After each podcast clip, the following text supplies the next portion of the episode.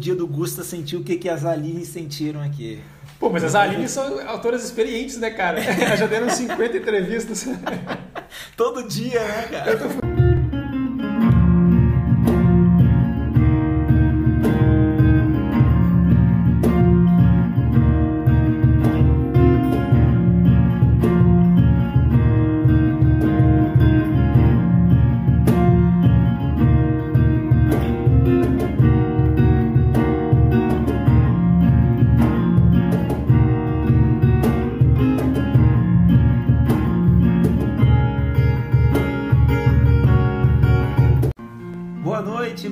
Noite, boa noite.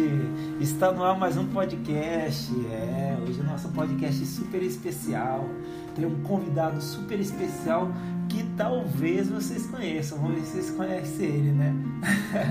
então está no ar mais um Jantando na Taverna. É, hoje o nosso capítulo número 16, uma longa jornada, e a gente trouxe um um escritor aqui hoje, né? Um escritor super especial, um escritor do, do livro Gesto Infinito. E além disso, a gente tem um convidado super especial aqui.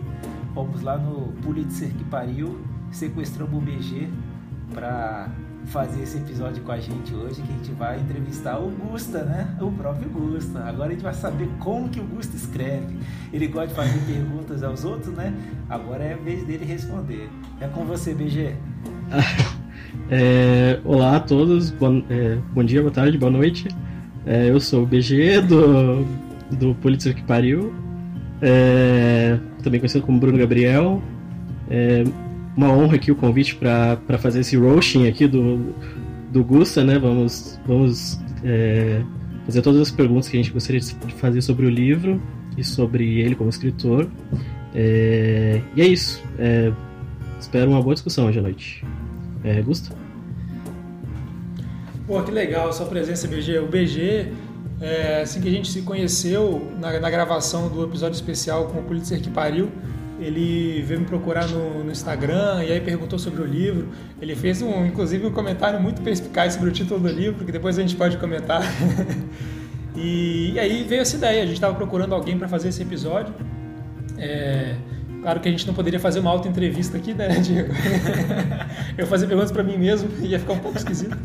E aí calhou do, do BG cair como uma luva. Então, espero que todo mundo goste. Boa, boa demais. Então é isso aí, né? Para deixar todos os ouvintes cientes, né?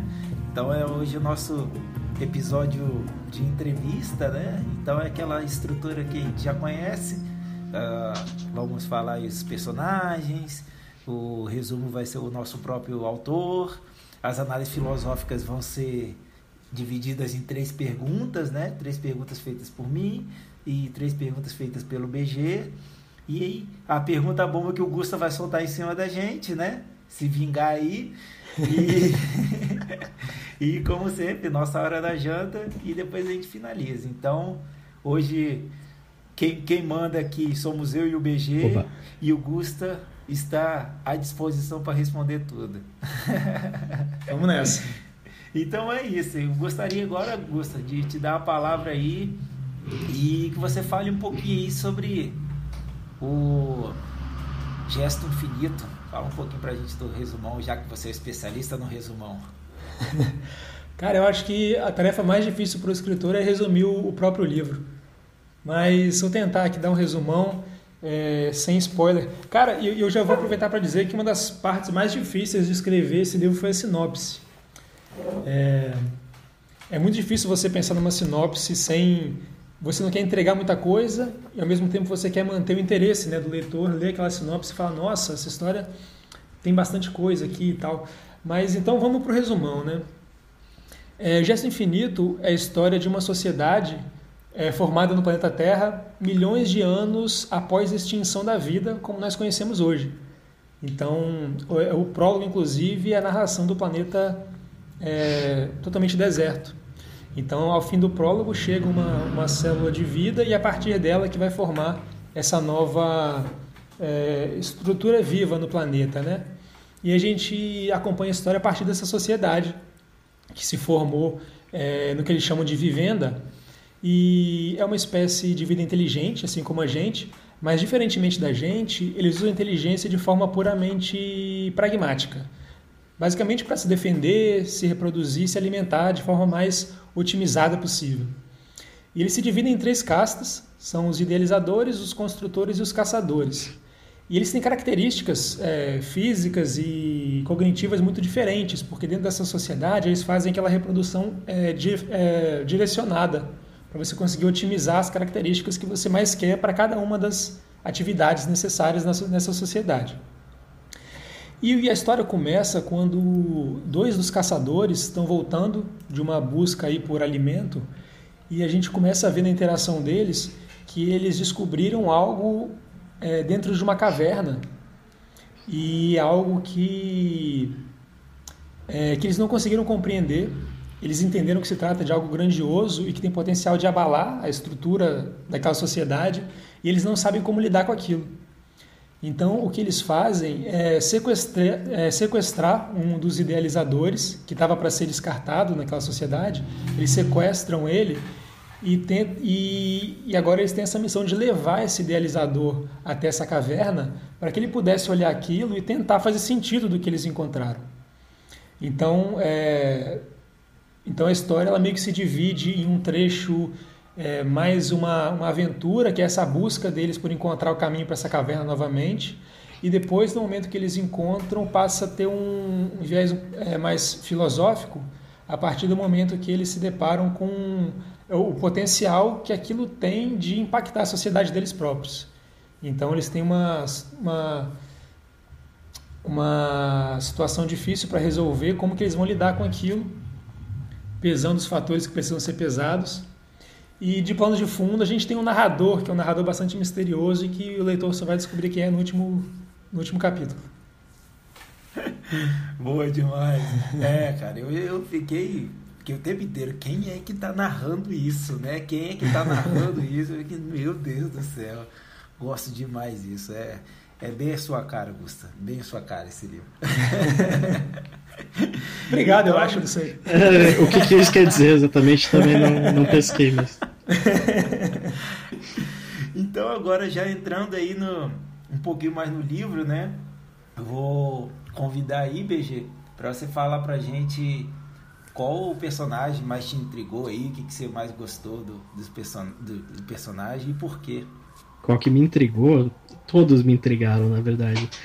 na, na, verdade, o que mais me intrigou no livro foi a parte filosófica. Assim, tem, ele tem bons personagens, mas é, eu, a gente vai ter um pouquinho de dificuldade de, de, discutir nessa parte sem spoilers, porque o que mais me pegou no livro realmente é o é a, é a trama e como que isso revela princípios filosóficos ou ideias filosóficas do, do, do Gusta aqui, né, do nosso autor. Mas eu tenho uma resposta meio óbvia, assim, para o personagem que, que eu mais gostei, que é o Killian. Ou Killian, não sei como é que pronuncia. É, tem uma pronúncia oficial ou não? Não, não, tá, não. Então na minha cabeça era, na minha cabeça era Killian, porque parece fio, na minha também. filme, filme de sci-fi tem essa coisa meio pro paroxítono, né? Não sei. É, e todos os nomes são assim, meio assim, né? Linoshuk, é, sei lá, já deu branco aqui, Pan, Pandarus, Aquila, que, uhum. por sinal, dois é, nomes bem legais. É, Homero, né? Eu acho, não sei, homenagenzinha. É, mas, enfim, o personagem que mais me tocou é o Killian, porque é, é o herói. E, e é, esse tipo de narrativa te leva a se identificar com o herói. Não se identificar porque eu, né, grande eloquência aqui, eu sou herói, mas todo mundo é meio que o herói da própria vida, né? A gente Sim. tá nessa caminhada é, não sabe de onde que veio para onde que vai, mas a gente se vê no centro de uma narrativa e quando você lê uma narrativa que tem um, pelo menos durante um bom tempo ele tem esse centro no Killian, que é a pessoa mais, que é o personagem mais é, que faz mais perguntas, que é mais é, filosófico, que, que parece que saca mais as coisas do que os outros, é acho que todo mundo acha que saca mais as coisas que os outros, né? Então não é sem teria uma surpresa que me identifiquei com ele e, e achei que ficou assim um personagem uh, bem no nível de, de, de, bons personagens da literatura que tem essa jornada de crescimento, né? E mas tirando essa resposta óbvia, eu adorei os leprelados. Adorei, eu adoro personagens secundários engraçadinhos, bonitinhos. É, para quem não conhece, quem não leu o livro, é, acho que não estava no teu resumo, né? Eles caminham até essa caverna e, e, são acompanhados a partir de uma certa altura por dois leprelados que são dois bichinhos que eu não sei como também que ficou na cabeça das pessoas, mas para mim é como se fossem dois porquinhos, dois cachorrinhos, é, mas não exatamente isso, né? Enfim, outros bichos. E, e, eles têm uma sacada que agora aqui já, já seria com spoiler, mas eles têm uma sacada genial do, que, do porquê que eles são tão alegres, do porquê que eles são tão desprovidos de medo, né? Eles não têm medo de nada, é, até para o seu próprio prejuízo eles têm medo de nada. E, mas essa, isso eu vou deixar para a segunda parte. Então, Killian, Lepelados. E fiquei. E, e para tirar todas as possibilidades que do Diego dar uma resposta original na sequência, fiquei intrigado também com o, com o personagem do líder lá, do, do Linoshuk, né? Que é um personagem que eu achei que aparece pouco no começo, é. assim, eu não tinha. Ou não, não é que apareça pouco, eu não tinha prestado muita atenção, eu acho. Porque eu não sabia do papel que ele ia representar no final. E aí, quando se amarrou a história no final e, e ele representa um papel importante, eu acho que, que eu devia ter prestado mais atenção no começo. Mas, enfim, são esses três personagens. Agora o Diego vai ter que escolher, não sei, um, uma das caças deles, talvez, como personagem, que é o que sobrou. boa, boa. É, cara, o, o meu. O Killian é muito bom, né, cara? Ele. Ele é o personagem principal, assim, né? mas como aqui os nossos ouvintes sabem, eu sempre tento fugir do personagem principal. sempre tento buscar lá no fundo da história o porquê de ser outro personagem. E nesse caso, né, como aconteceu, se não me engano, no episódio com água para chocolate, eu vou falar o personagem, mas não vou poder explicar muito. Ah, não, foi no 1974 é, eu, eu, vou falar o personagem que eu mais gostei, mas eu não vou poder explicar muito que vai ser nas análises filosóficas, porque toda minha explicação é spoiler. Então, então eu, gostei, o meu personagem favorito foi o Linoshuk. Aquele. É que você falou, né? No começo a gente não presta muita atenção nele. Eu acho que até pela ser pegada meio ditatorial dele. Então você fica assim, porra, esse bosta, esse bosta. Você fica mais com, com ódio dele ali. E, cara, vai desenvolvendo. Então eu consegui ver alguns personagens históricos nele, tudo mais. E o que acontece com ele no final, eu falei, cacete, tudo de ruim que você podia pensar para acontecer para ele, o Gusta fez melhor ainda. Tipo assim, cara, é isso. É isso aí, cara. Então, então tenho que parar por aqui, que eu quase já dei um spoilerzinho, né? e o meu personagem favorito é o Linoshuk. E nessa questão, né, Augusto, a gente, quando contando é, com, a, com, as Alines, né, tanto a Bey quanto a Valek, e aí você também botou um pouquinho da sua experiência, né, os personagens ganham vida na, na nossa cabeça, assim, né, e no, na cabeça do escritor o personagem não ganha vida, não só ganha vida, como ganha a história, a história vira dele, ele que manda na narrativa. Então eu gostaria de saber aí qual personagem que no final você falou assim, pô, cara, gostei muito dele. E sei lá, ou então queria que ele fosse meu amigo, qualquer coisa tipo assim. qual o personagem que mais se desenvolveu, assim, te intrigou durante a escrita? Cara, essa é a pergunta, essa é pergunta muito complicada. Porque a gente acaba tendo que dar é, importância para todos porque senão você acaba deixando ele de lado na história. E é preciso fazer o arco narrativo de cada um deles. Então é preciso que a gente se importe com a história de cada um deles. É, pô, eu acho que vocês terem citado. É muito legal vocês terem citado o Killian, porque ele é o personagem principal. E se o personagem principal não for carismático, a história perde muito. Uhum. Mas, cara, é, vocês terem citado o Linoshu, que foi o que mais me, me deixou feliz, assim.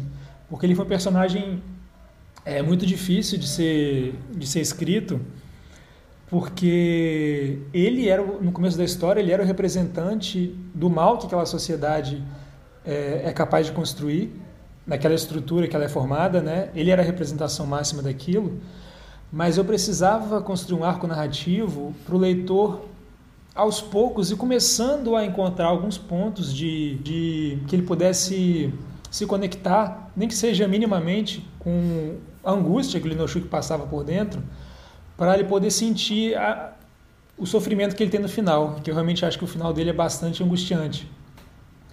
E, e para ter essa força é necessário que o personagem seja seja profundo, né? E tenha camadas que o leitor pudesse alcançar e simpatizar com ele. Então, vocês terem citado ele foi muito legal. E achei muito massa também ter citado os Laprelados, porque eles, é, além de serem uma, uma companhia né, e uma, um alívio para em alguns momentos da história, eles representaram na trama é, pontos-chave. Assim. É, a gente comentou, a Aline comentou né, que tem escritores que bolam a história do começo ao fim, já estruturada e já pronta, e depois vão escrevendo. E tem leitores que vão desenvolvendo a trama ao longo da, da história, ao longo da narrativa, ao longo da cena. E tem um trecho do livro que eu me coloquei numa enrascada e falei, agora? Como é que eu vou sair daqui? E aí foram os aprelados que me deram uma, uma mão. A gente pode falar mais no, na sessão com spoiler. Bom demais, cara. O, e só um, um spoilerzinho aqui, não spoiler, né? Mas voltando aos bastidores, o, não sei se o Gustavo é, pode fazer isso ou se ele queria, gostaria, mas existe uma ilustração dos laprelados, né? Eu gostei muito dos laprelados e aí quiser aí, Gustavo, a gente pode soltar aí no, no nosso Instagram também, mano. Pode, pode. Foi é, o Gabriel Casanova. O Gabriel Casanova foi o artista que fez a capa do livro. E aí ele tava, ele, eu dei uns trechos do livro para ele ler, para se inspirar para fazer a capa. E aí ele viu os personagens e começou a fazer uns rascunhos. Aí dentre eles está o Killian, tá os Laprelados e tá um tá um bicho voador também que ele botou na capa. E aí ele fez um zoom com mais detalhes, ficou bem legal. Dá pra gente postar assim. Agora eu tô curioso. Bom demais. é, e é isso aí, gente. O, só dando uma é, respondendo não, né? Dando uma, uma ênfase aqui, eu não comecei com a parte gastro, é, gastronômica hoje, né? É que a gente, nesse livro, a gente está no mundo onde já passaram milhões de anos após nós, né? Então, eu vou trazer toda essa parte gastronômica no final para para amarrar. suspense. Estou é, fazendo suspense. Então, lá na hora da janta, eu vou trazer toda essa parte gastronômica. Não fiquem órfãos, vai ter gastronomia hoje. então, beleza, acho que a gente já hypou bem, né? Aqui a parte das análises. E agora a gente pode começar a entrar num território mais dentro do livro e não só em volta dele. Então eu chamo agora para o quadro Análises Filosóficas.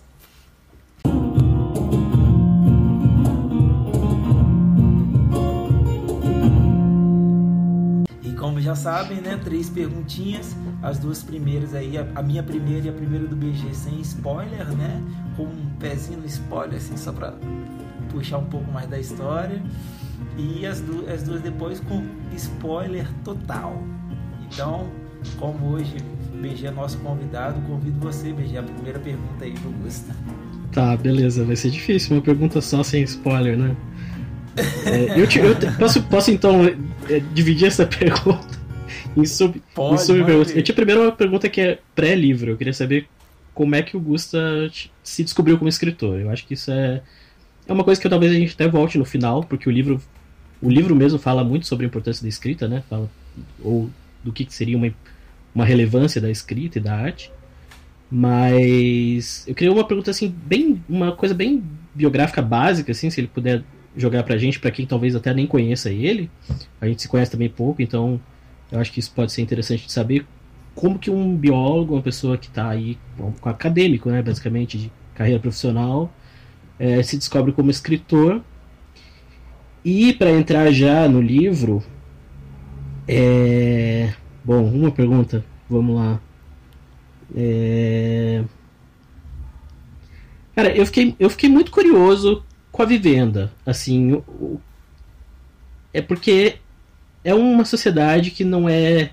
Ela é meio distópica, né? Ela tem uns elementos assim de, de sociedade distópica, mas ela não é necessariamente uma sátira das sociedades assim que a gente tem, mas talvez seja. Eu fiquei curioso qual era a tua referência, se tem alguma referência, se você quer falar também, porque de repente o autor não quer falar que tem uma referência concreta ou não, mas do que, que seria uma referência concreta daquela sociedade E se você não quiser falar especificamente, ah, isso aqui era tal sociedade, né? Porque obviamente não é uma resposta tão simples assim.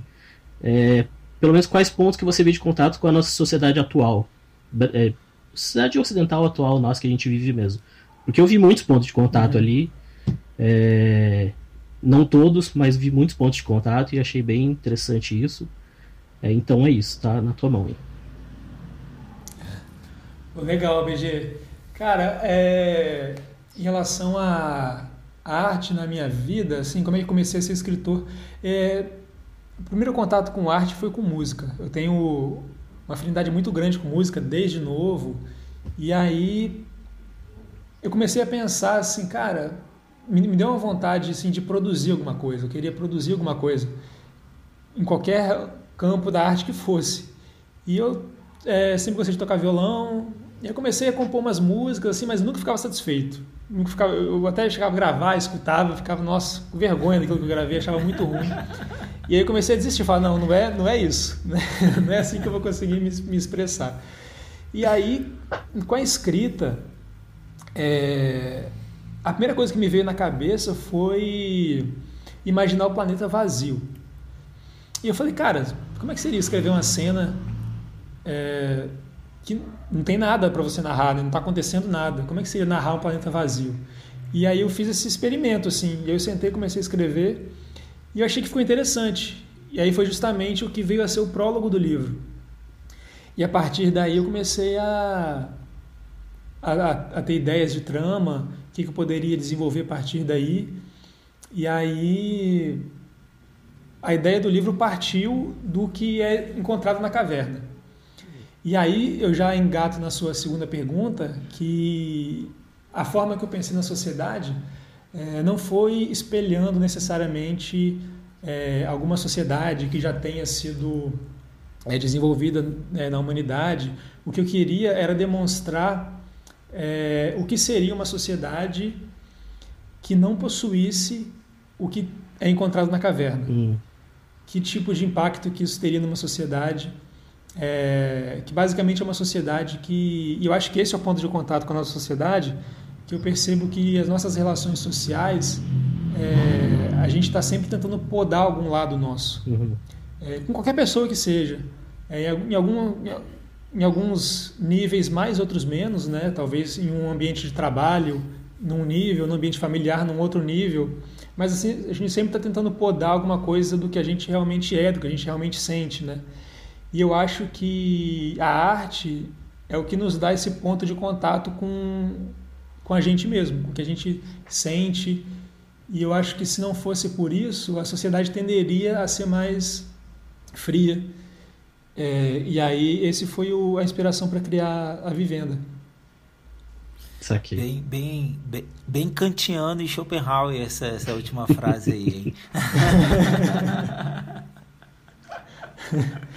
eu, eu, eu adorei. O livro é filosoficamente ele é muito denso, né? Não querendo afastar leitores que não gostam de coisas filosóficas, porque ao mesmo tempo que ele é denso filosoficamente, ele é super divertido como narrativa, mas. Legal. Mas essa parte essas piras mentais que você desenvolve. E, eu, e é justamente isso que você estava falando, é, isso que eu, é assim que eu entendi também. Então, peguei a mensagem. Massa. o, o BG, eu não sei se você já viu a, o anime Shingeki no Kyojin Attack on Titan. se você só falar o título em japonês, eu acho que não. É, é, tem que perguntar lá pro, pro é. Né? Eu, é muito interessante eu, essa convivência da vivenda, até a estrutura da vivenda é muito parecido, cara, com esse anime. E aí eu até perguntei pro Gusto, ele, não, nunca vi, não. Eu falei, pô, que legal, uma convergência super. E é esse mesmo, um futuro, tipo, onde o pessoal vive cercado no local, assim, quase medieval e, e ninguém sabe o que está lá fora e todo mundo fica com medo do que está lá fora, sacou? Uhum. E eu uhum. falei, nossa, cara, muito, muito parecidão. É, assim. é por isso que eu perguntei é. se tinha uma referência real, assim, porque Tá, em alguns momentos você acha que tá no, sei lá, na Coreia do Norte, em alguns momentos você acha que você tá na. Mas em alguns momentos você acha que você tá no Brasil do século XXI também, então não. Não, não é muito. Eu, eu gostei disso, na verdade, não é Tipo, se você lê Orwell e você presta atenção nas referências da época, ele estava se referenciando a algumas sociedades bem especificamente, né? Inclusive a sociedade uhum. inglesa, obviamente. Mas Sim. eu acho que eu acho que a graça de uma é, desse tipo de, de, de, de narrativa é, é, você realmente não ter uma referência específica única, né? É você estar tá satirizando comportamentos humanos, assim. Tá? Uhum. Não sei. Eu acho que você conseguiu isso bem. Legal. A parte, a, é, parte, a questão do trabalho ali, para mim, é, é, universal no capitalismo, assim, é né? Tipo, você tá é. aqui condenado a um trabalho repetitivo, que nem você sabe direito por que você chegou aqui, mas as pessoas, mesmo assim, elas levam, né? Tipo, e levam e a vida é aquilo ali, 40 anos, esperando uma aposentadoria, enfim. Realmente, se não tiver uma Sim, coisa para complementar, é, se não tiver uma parte criativa, uma, se não tiver arte, enfim. É, com certeza, cara. Concordo plenamente. E é isso aí, vocês já, já perceberam, já sentiram o drama, né, ouvintes? As análises filosóficas vão ser pesadas hoje com o BG aqui hoje. já, já começamos bem. Eu tenho, tenho uma listinha aqui, então, tem uma listinha de, pra, de checklist aqui para fazer. Opa, coisa boa. então agora é minha vez, né? Vou soltar aqui minha perguntinha. E é, o meu é até. É, começo parecido a pergunta, né? Perguntando qual foi a, a inspiração, mas eu levo até para aí já levo para outro lado, né? Tipo assim, a gente está vendo que, que você escreve sobre um futuro decadente, não de humanos, né? Mas de uma coisa meio não fica nem bem claro que são humanoides, né? Mas a gente tende a pensar que inteligência inteligência relacionada a humanoide, quando a gente começa a ler o livro, a gente já pensa em humanoides. Fica claro que não são humanos, mas a gente fica pensando em humanoide. Mas aí, aí é uma pergunta mais até um pouco pessoal, pegando essa, essa, essa parte. Você acha que a nossa humanidade, a nossa espécie, também está fadado a esse futuro? E, e eu, aí uma, uma segunda pergunta seria tipo mais de curiosidade. O que, que você acha que poderia ter gerado todo esse cenário futuro? De extinção? É. Na... Essa pergunta é interessante. Eu não cheguei assim a, a bolar o que teria sido, mas a partir do momento que. Eu não sei se agora já é full spoilers ou se. Não, eu tô meio que pisando em ovos. Não tanto? tá. É está então, no cara, prólogo. Beleza. Então eu, eu, eu vou dizer assim que é, eu não pensei nisso, eu não me preocupei em, em fechar isso, isso não está dito na história, mas eu acredito que isso chega a ser ventilado é, em, nas partes finais do livro. E se eu tivesse que, que, se eu tivesse que chutar o que aconteceu antes da, da minha história, foi algum desastre ambiental que o planeta ficou sobrecarregado e o ser humano teve que ir embora ele viu que, que, que não ia ter como mais voltar atrás e teve que ir embora para buscar outros, outras casas no nosso sistema solar ou até mais longe. Eu imagino que foi algo assim. Ah, e aí, e, é, acho que já essa daí já responde ambas, né? E eu Oi? acho que uma coisa, essa, essa parte aí responde ambas as perguntas. E uma coisa que eu achei muito interessante é o seguinte, né? Porque tipo assim, quando você vai escrever uma uma ficção e você coloca no, no tempo presente assim ou, ou num passado conhecido pela história você tem que ter muitos dados né tipo cara você tem que saber de história tem que saber como que mudou a sociedade mas você não pode ter essas falhas porque são lacunas assim que mostra que o que o escritor está jogando uma história no ar e mas aí também tem o outro lado, né? Que é tipo assim, você foi para um, um, ambiente onde nada tinha. Você foi criado do zero tudo. Então, tipo, tem um 8, 8 você saiu do 8, foi pro 80.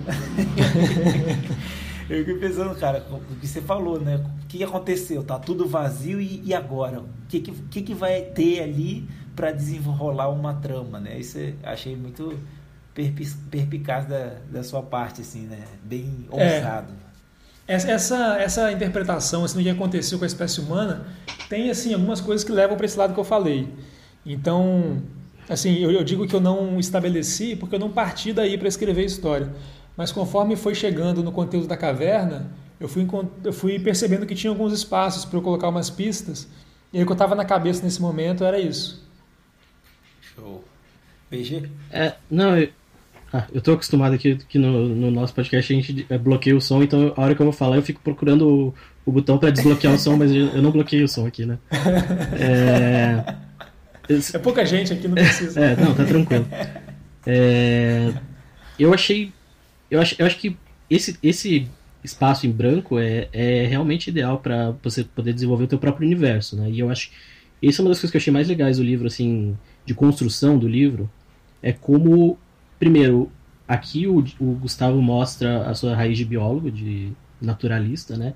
Tem muitas descrições de natureza, descrições de seres inventados, mas que são dentro das regras, eu acho, de gravidade, enfim, regras da física que a gente conhece. É, e eu achei que Putz, meu laprelado aqui tá destruindo a casa. é, é um gato, na verdade, não é um laprelado. É, e eu fiquei. Eu tenho uma perguntinha bem, bem curta, assim. É, os clogs, que eu imaginei como uma mistura de árvores com cogumelos. Como é que você imaginou? Tem. É aquilo mesmo? Que, que é tipo uma estrutura na qual eles sobem e. Enfim, e, e se fogem de inimigos lá, e lá em cima tem os. Lá que eles descobrem os laprelados, né? Que são esses seres mais inocentes. Então. Isso. Os laprelados, eu até colocar uma, uma, uma informação aqui de bastidores, eles foram inspirados, o Diego vai saber do que, eu estou falando, é, talvez o, o BG também, porque é uma história bastante famosa, é, foram inspirados no pássaro Dodô, das Ilhas Maurício. Sim. Então esse, esse caráter deles de se sentirem tão Legal. seguros e não se preocuparem com ameaça nenhuma veio daí, veio do, do pássaro Dodô. E em relação aos clogs, que é onde eles é, é, moram, né, onde eles habitam, os laprelados, é, a, a, parte assim, a aparência deles, a inspiração veio. Não sei se vocês vão ter essa imagem na cabeça, mas é só jogar no Google Imagens que você vai ter certinho o que eu estava na cabeça na hora que eu imaginei eles são, são poliquetas marinhos. Uhum. Os poliquetas marinhos eles formam tubos e a parte do corpo fica enterrada dentro da terra. Uhum. Só que para fora desse tubo eles colocam umas estruturas para filtração da água. São estruturas lindas, alaranjadas e cheias de ornamentação. Então eu imaginei aquilo, isso aqui gigantesco. Então a, a aparência deles na minha cabeça foi mais ou menos aquilo ali. Legal. Ah. Teve, teve, teve, vários, vários pontos que eu achei que tinha referência a coisas marinhas aqui, mas eu não queria forçar forçar um pouco a interpretação. Outra coisa que eu achei super legal é como as coisas tendem mais para um vermelho nesse planeta, né? Nessa terra do futuro. Ao invés do verde, que é o nosso natural aqui por causa de clorofila e tal. É, eu, eu achei que talvez essa seja uma pista de uma. que realmente é uma coisa ambiental, né? A catástrofe que, que mudou a face do planeta. Mas enfim, só curiosidade. Bom, bom demais, né? Agora eu tô aqui olhando dois estudiosos do mar.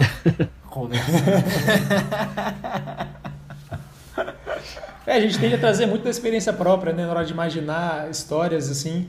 E aí, o BG com essa experiência também é marinha acaba tendo a imaginar para esse lado. Mas acaba casando, porque muita coisa realmente eu tive inspiração de, de bichos marinhos. É, eu acho que os bichos marinhos tem muita coisa, principalmente com o grupo que eu trabalho, que é, que é Plankton, é, que ninguém tem noção. Então, para quem é, é escritor e quer inventar algo, é um prato cheio, porque você pode partir, você pode partir de algo que existe já e você modifica, né? Você coloca a sua criatividade em cima, mas para quem não conhece aquele tipo de grupo, parece que você partiu do zero. Sim. Porque são grupos realmente muito diferentes, morfologicamente e de comportamento. Então é uma fonte de inspiração muito grande, realmente, o ambiente marinho. Boa. E é isso aí, gente. Então agora vamos começar a entrar no nosso campo minado de spoilers, né? Agora vai começar as perguntas que. Agora tá liberado. tá liberado o spoiler a partir desse momento, né? Então, para inaugurar nossa sessão de spoiler aí, vou pedir você, BG, manda ver na pergunta com spoiler. na pergunta, é essa. É muito poucas perguntas, tem que fazer mais.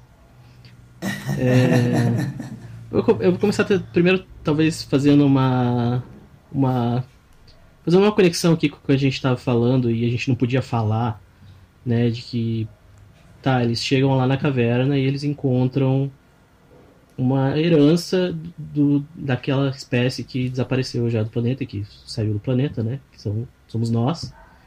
É, eu achei extremamente curioso isso, fiquei lembrando de, aquelas cápsulas de tempo que a gente faz. Fiquei lembrando daquela, daquela cápsula da Voyager, né? Que eles gravaram umas músicas Nossa. e discos e, e coisas assim. Mas daí eu, eu fui dar uma pesquisada, assim, o que, que tinha disso. E eu achei curioso que a maioria das nossas cápsulas de tempo, a maioria das nossas das nossas mensagens para extraterrestres que a gente manda, elas elas são menos artísticas e mais factuais, assim. A gente manda, tipo, notícia, é, o jornal do mês, a gente manda saudações, coisas mais simples, assim. E, e mesmo na da Voyager tem coisas sobre o DNA, tem coisas sobre é, as descobertas científicas da época, dos anos 70, né, eu acho. Mas aqui no, no caso da narrativa, não. Aqui é, eles deixaram basicamente arte. Né? Eu acho que tem outras coisas também, mas basicamente arte, pelo menos você foca nesse aspecto, que é o que choca eles. A arte. Uhum. É... E aí você já deu umas pistas antes aqui de que a arte é o componente principal e que e que é o que distingue uma sociedade uma sociedade que só se reproduz, uma sociedade nula, com uma sociedade original, uma sociedade que reflete sobre si mesmo, não sei.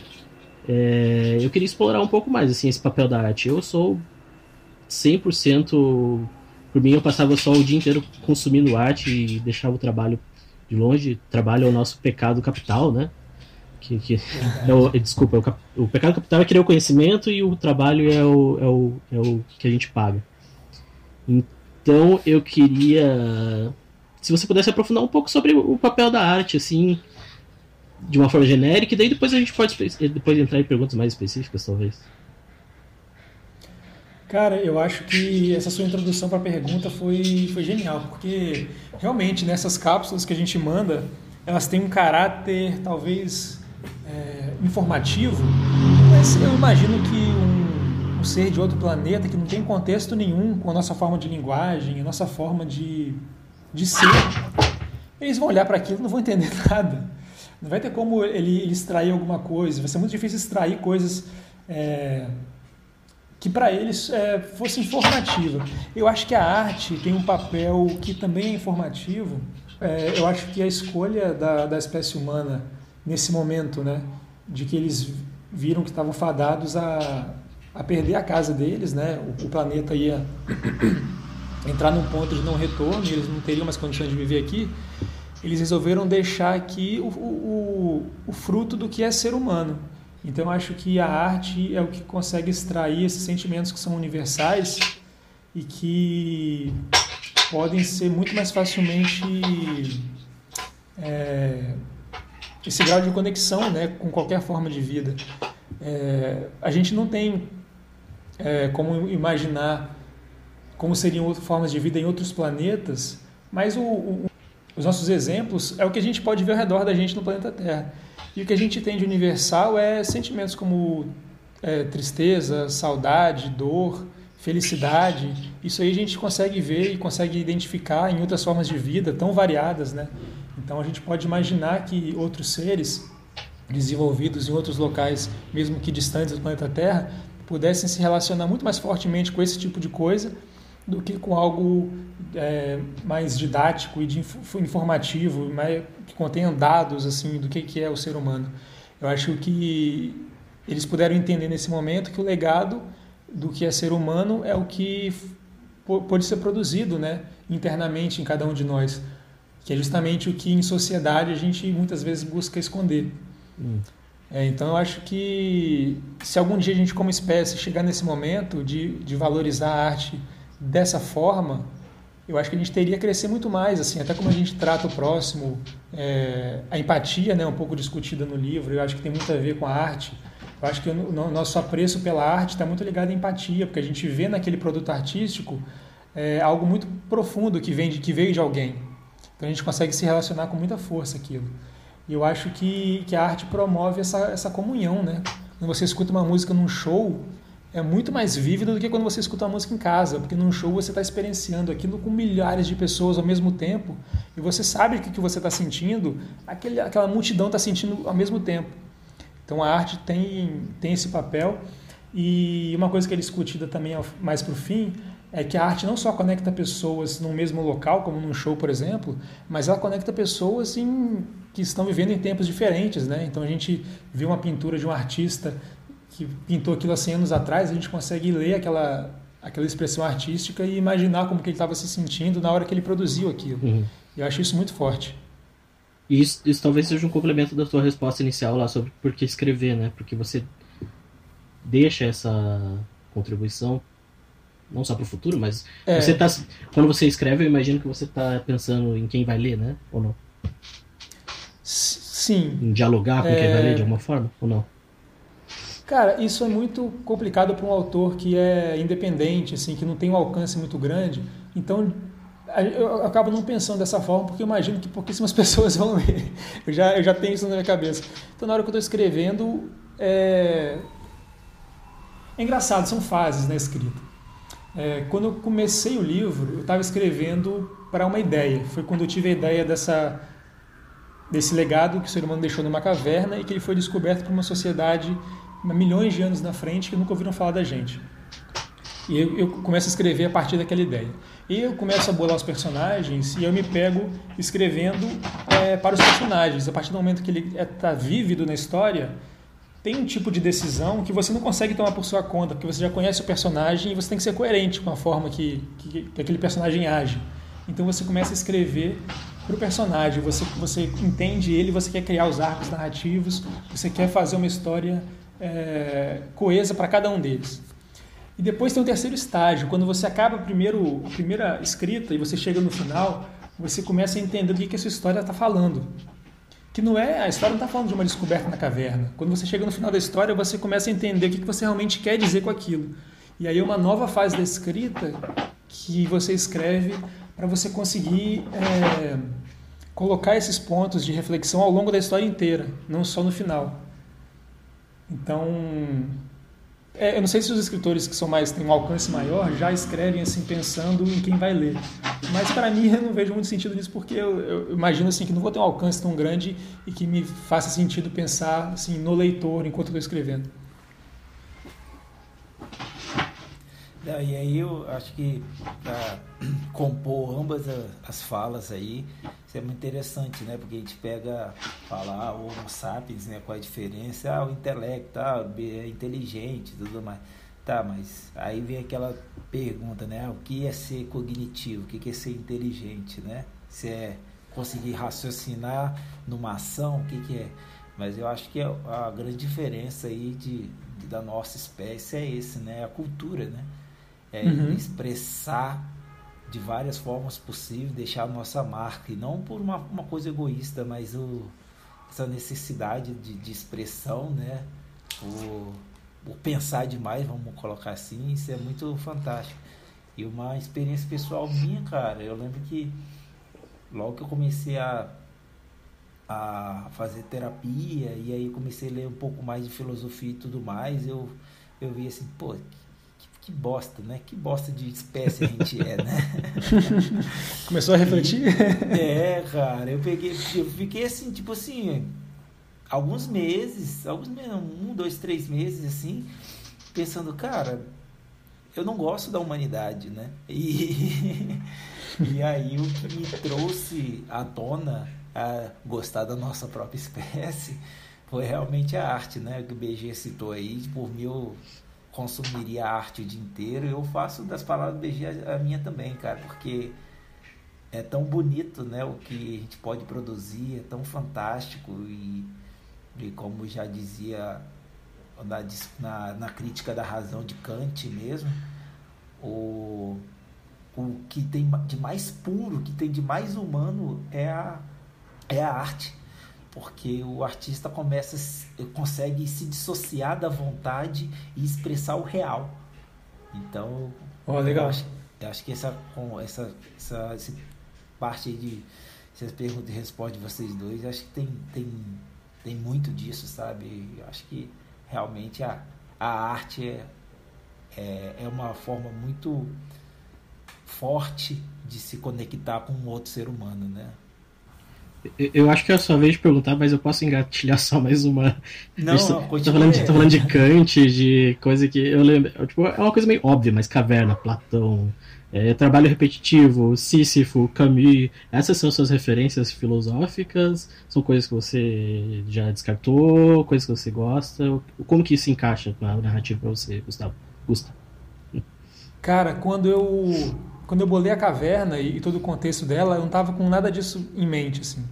E essa questão que eu falei, depois da escrita a gente começa a perceber o que, a gente está fazendo. Muitas vezes a gente escreve e, e, a gente é influenciado por tudo isso, mas na, a gente não tem essa noção tão clara no momento que a gente está escrevendo.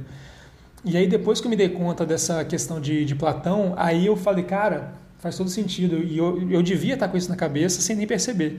E quando me atentei para isso, eu coloquei algumas, é, algumas algumas frases, algumas, alguns, algumas partes textuais assim para tentar atinar isso né, nos leitores. Mas é aquela coisa assim, que se, se o leitor ler e pegar, legal, vai ter aquela, aquela satisfação assim, ó, oh, que bacana, tá fazendo referência. Mas se não pegar também não compromete em nada a história. E acho interessante. São, são algumas pistas, né, que, que depois que eu me atentei eu fui colocando. É, mas realmente é isso que você falou. É, o, o mito da caverna de Platão está bem tá bem vívido ali em algumas cenas. E o Blake da Epígrafe? o, o, o quê? O trechinho do William Blake que tem na Epígrafe.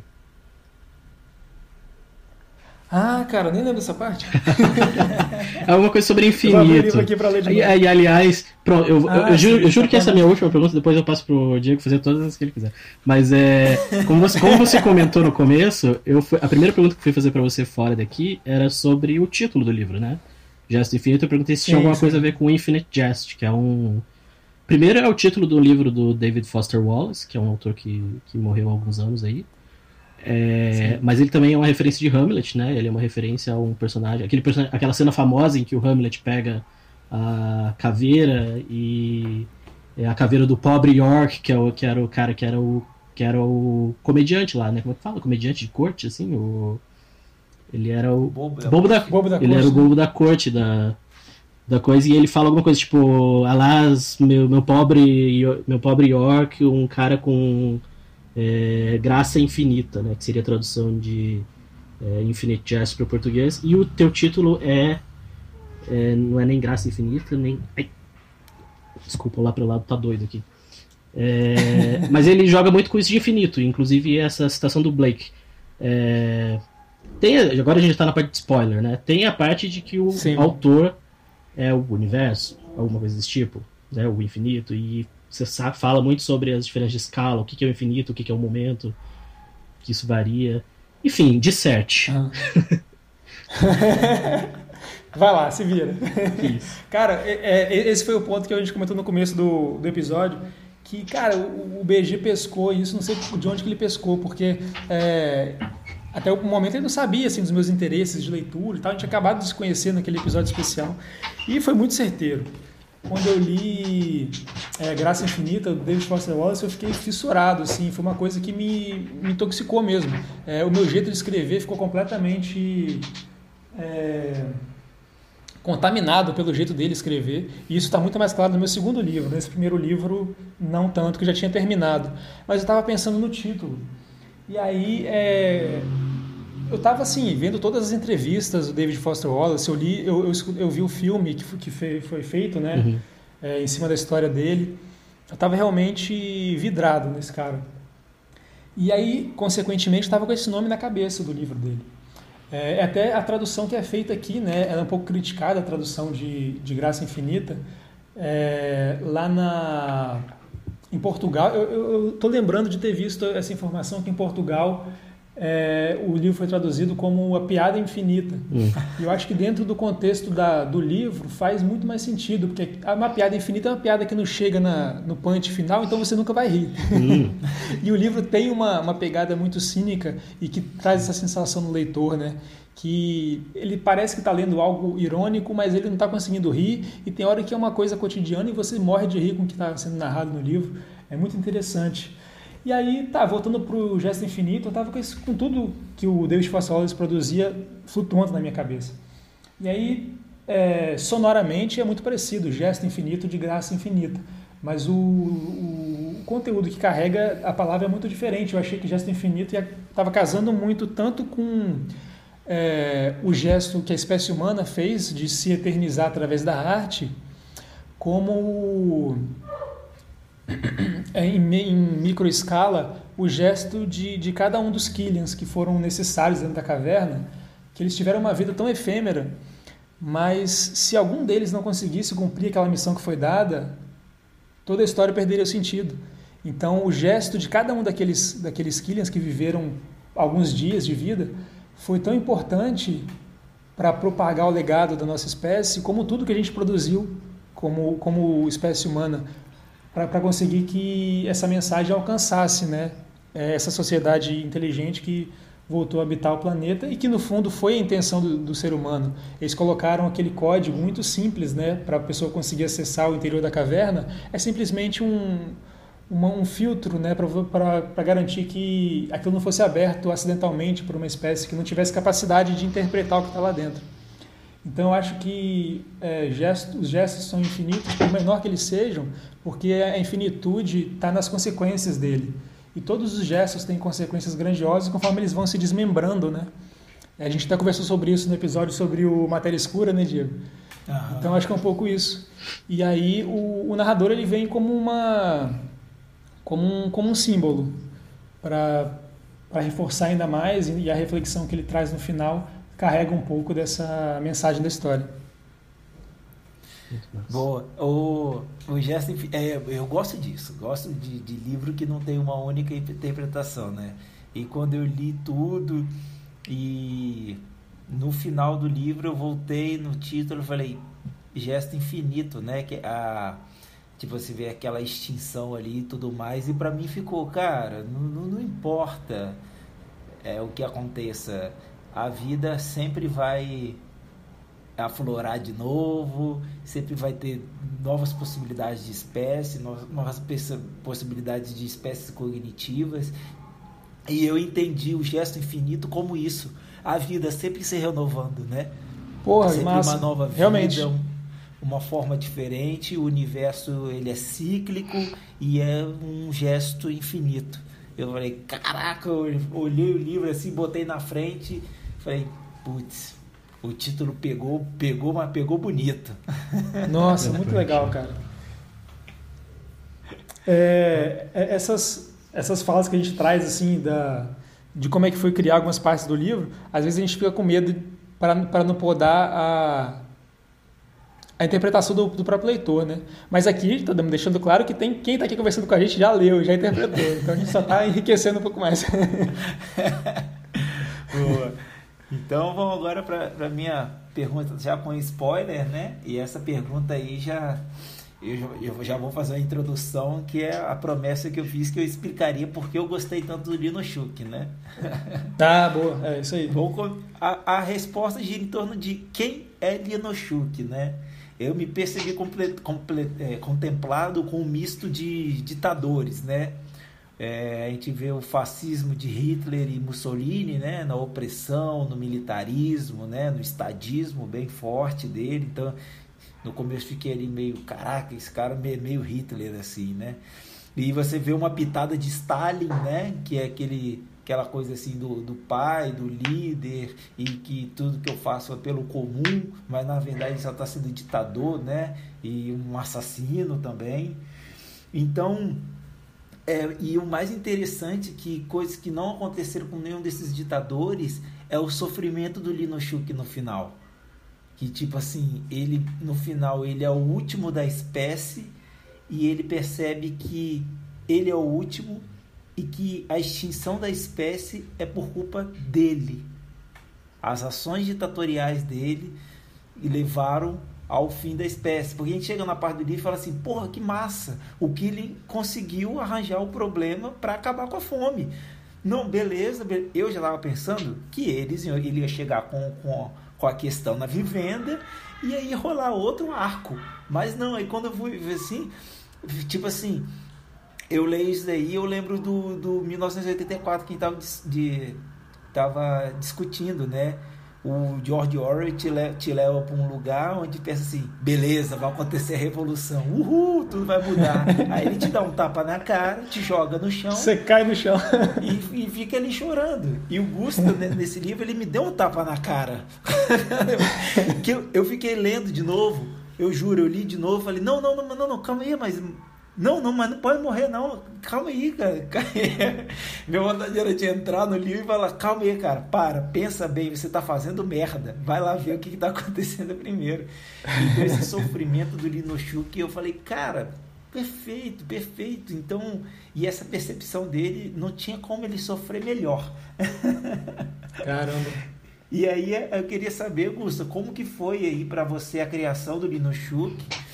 E se tem alguma inspiração, né, para criar-se de algum personagem, de algum anseio seu, de algum sentimento seu para dar vida ao Linochuk.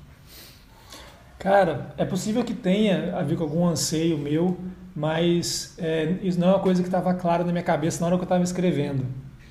É, quando eu, quando eu é, escrevi o Linochuk, a preocupação era ter um representante para aquela sociedade e eu queria que ao longo da narrativa as pessoas começassem a perceber que ele não estava naquele ponto porque ele.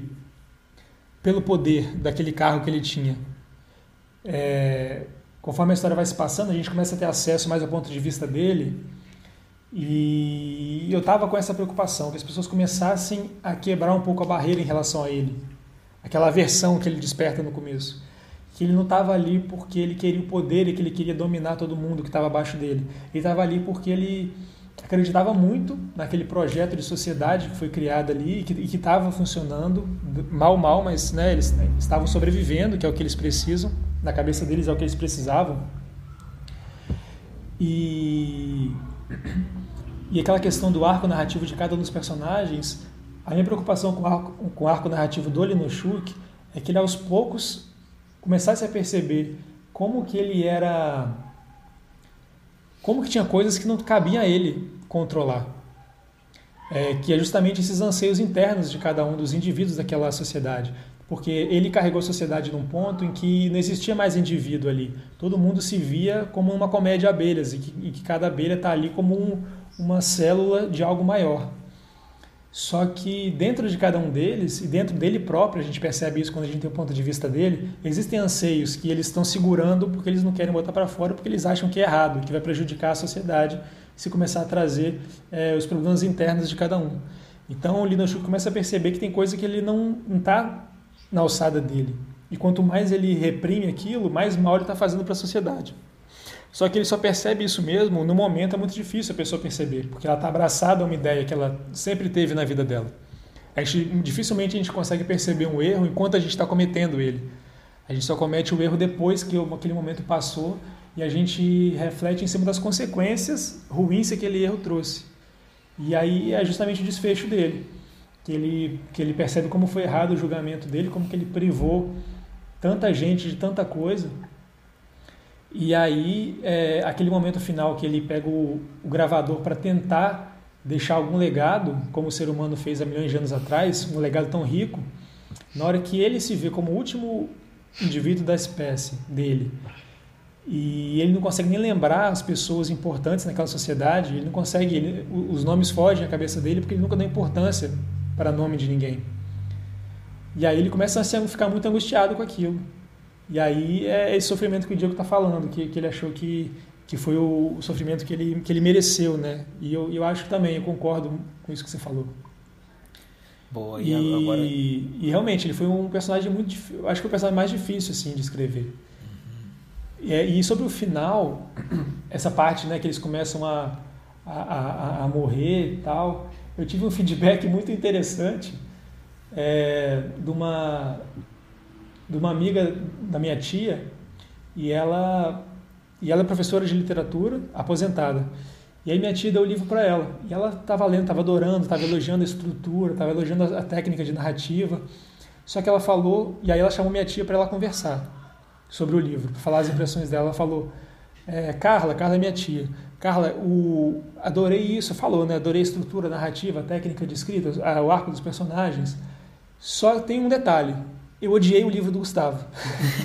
Porque ela falou que o final, tipo assim, fez mal para ela. O que acontece no final. Nossa. Ela falou que fez mal, que ela ficava sonhou com aquilo, teve pesadelo. E aí me impactou muito. A gente tem pouco feedback, né? Porque nosso alcance é pequeno. E esse é um feedback muito forte, assim. E eu falei, caramba. E eu fiquei com esse duplo sentimento assim, sobre o final. Será que, que foi um bom final ou não? Mas enfim, já tá ali, né? É o final que a história precisava. Se é bom ou ruim, eu acho que agora é os leitores que julgam. Manda ver, BG. Não, é, eu eu gostei bastante do final. Eu fiquei, eu não fiquei transtornado não, eu fiquei bem assim, uau, sabe, assim, tipo, choque. Eu, eu acho que vocês fizeram um episódio sobre o Planeta dos Macacos, né, esses dias. Eu, teve um momento ali que eu tive um choque assim meio Planeta dos Macacos, sabe, tipo, quando eles encontram a, a caverna e tal. Mas eu discordo do Diego um pouquinho porque eu não acho que o Linoshuk é um vilão tão claramente vilão, assim. Eu, e eu acho que isso é o que. Acho que o Gusto falou um pouquinho disso, que ele, ele vai se uma ele é uma pessoa que tem uma responsabilidade, sabe? Que, que, que abraça uma responsabilidade. Que, que, realmente a ideologia ali é só a ideologia de eles se manterem vivos. Não tem. Eu não senti, tipo, um mal, assim, vindo dele, sabe? Uma intenção ruim, uhum. com a qual muitas vezes a gente associa esses líderes que você mencionou aí. A gente pode até trazer mais pro presente, né? Para líderes mais do presente. Mas. E, e aí eu gostei do final porque ele, ele deu essa, essa redenção que os líderes de verdade, na maioria dos casos, na verdade, não tem, né? Na maioria dos casos. É muito difícil uhum. você ver alguém que no fim da sua vida reflete sobre o passado, tem a oportunidade de refletir sobre o passado e, e, e chegar a essa conclusão de que cometeu erros e de que não. É, o mais normal é não, é ou você morre antes ou você Sim. fica com aquela convicção ainda mais arraigada para o final da vida.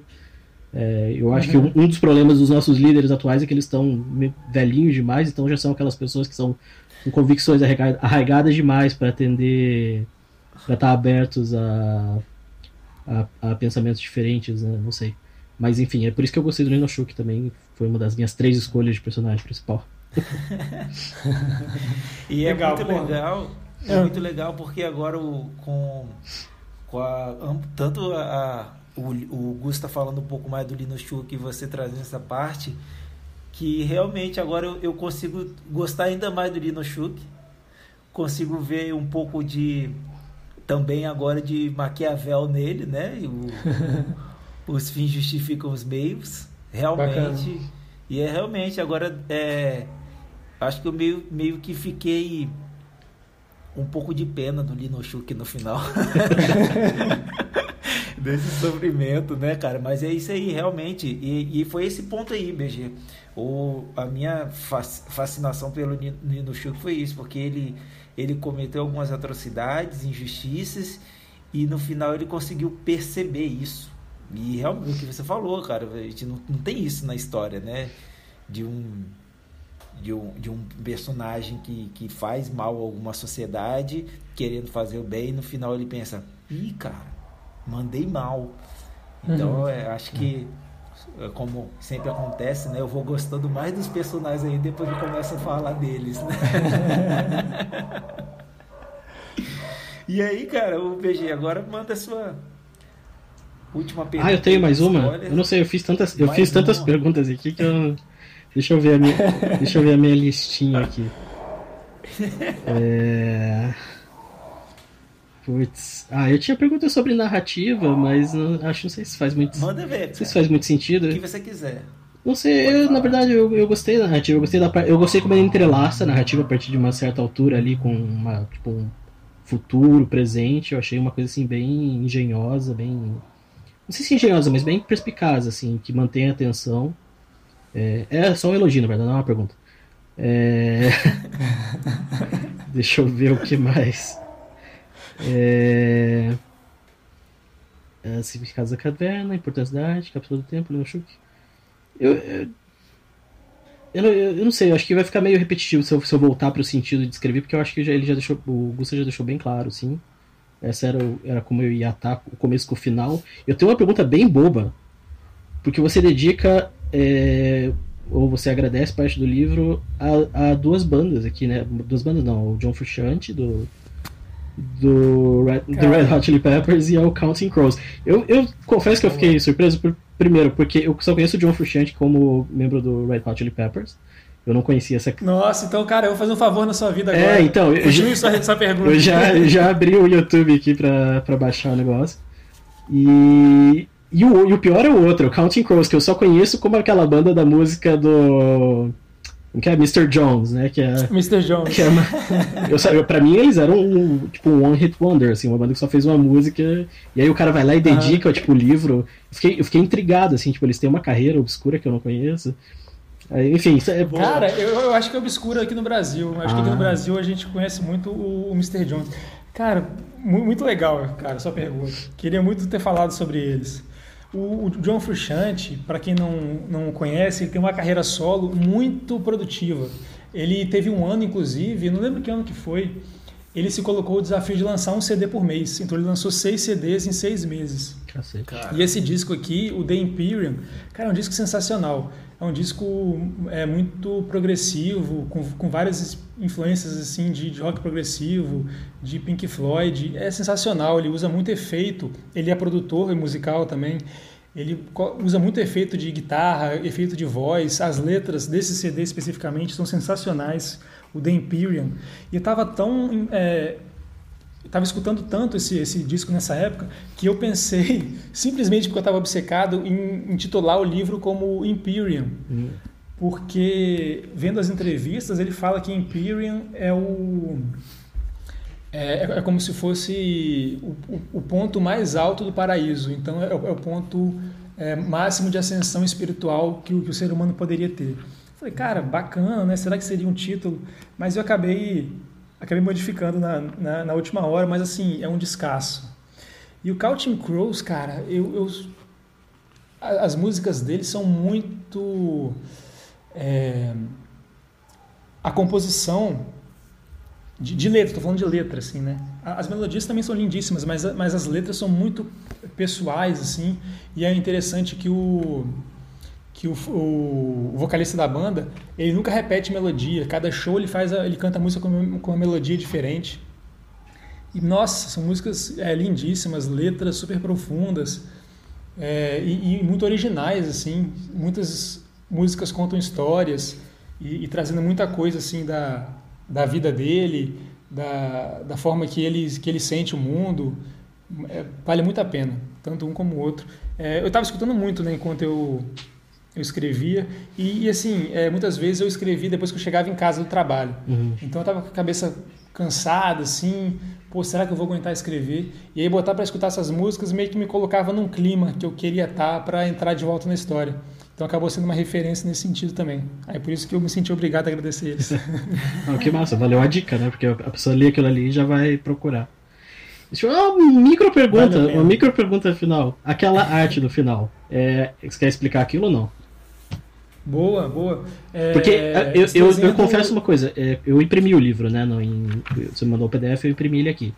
E aí eu bati o olho naquilo e Aham. fiquei, tipo, eu vi de cara, né? Aquilo. Falei, putz, será que é um puta spoiler? E aí. Aí você fala, logo no começo você fala o narrador, você vai descobrir só no final. Eu falei, putz, será que aquilo ali é o narrador? E eu fiquei. E sinceramente, eu cheguei no final a- tendendo, tendendo, tendendo a acreditar que fosse alguma coisa tipo isso, mas aí não, não sei. O que, que é aquilo, Augusto? Ou não quer dizer? Cara, não, não. é- é- essa ilustração aqui foi, foi feita pelo Léo Bertagnoli. Ele é escritor também, só que ele é ilustrador, além de ser escritor. E aí, quando eu estava finalizando o livro, eu, eu fiquei na cabeça que eu queria fazer uma, uma tatuagem que simbolizasse algo do universo. Então eu falei para ele assim, ele nunca tinha lido o livro. Eu só falei para ele, cara, faz um desenho aí, viaja para mim, que, que simbolize é, aquele sentimento que a gente tem quando a gente olha para o céu, aquele sentimento de, ao mesmo tempo, imensidão e solidão. Uhum. Quando a gente olha para o céu de noite cheio de estrela, a gente se sente, ao mesmo tempo, insignificante, só que parte de algo gigantesco. E aí ele fez esse desenho, e aí eu achei que assim, eu estava muito envolvido com a história. E o narrador, depois a gente, a gente na- naqueles trechos que ele se intromete na história, que a gente fez até uma diagramação diferente para o leitor perceber que ali não é a história sendo contada, é o narrador conversando com o leitor. Centralizado. Em alguns né? trechos ele é centralizado e tal. Dá a entender que, que o universo tem formas de influenciar a vida, né? Uhum. É, aquela metáfora do daquele boneco na, nas cordinhas, né? Uhum. Esqueci o nome agora. E aí eu achei que esse desenho que ele fez ao mesmo tempo parece um DNA, mas ao mesmo tempo parece ondas gravitacionais vagando pelo universo e chegando no planeta. Eu achei, pô, como que ele conseguiu chegar nisso sem nem ler o livro? Achei muito bacana. Aí eu decidi colocar aqui no final. Massa. Eu fiquei viajando naquilo ali. né? Ele vai gostar muito de saber. Eu vou encaminhar o episódio pra ele. Ele vai se amarrar. Ela é preto e branco no Escutar. original ou não? É, preto e branco Ah, tá. mesmo. Ele tem o perfil dele no Instagram, tem várias ilustrações nesse estilo, assim, é bem bacana. Nossa. Mas aí você fez a tatuagem? É, Eu, eu fiz, mas eu fiz com outro desenho, eu acabei não fazendo essa não. Eu fiz um que misturava música com o universo, teoria das cordas, ou- outra coisa. Nossa. E beleza, gente. Agora minha, minha última perguntinha aqui com spoiler. Eu acho que essa pergunta até dá pra ser.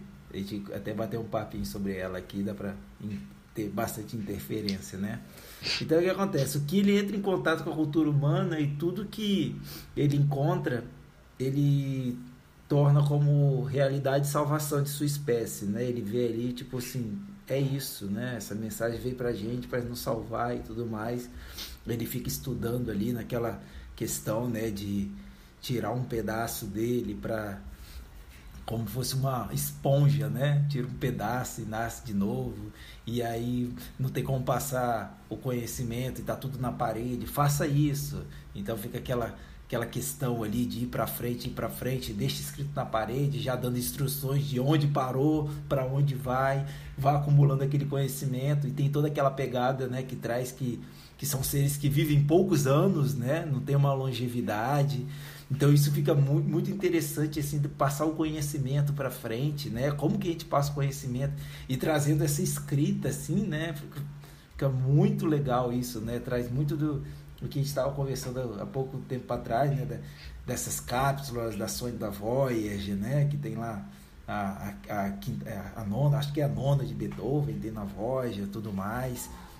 E eu achei isso, eu fiquei muito vidrado ali. Se tipo, o resto do livro fosse mostrando que o, o que ele encontra né, de cultura humana.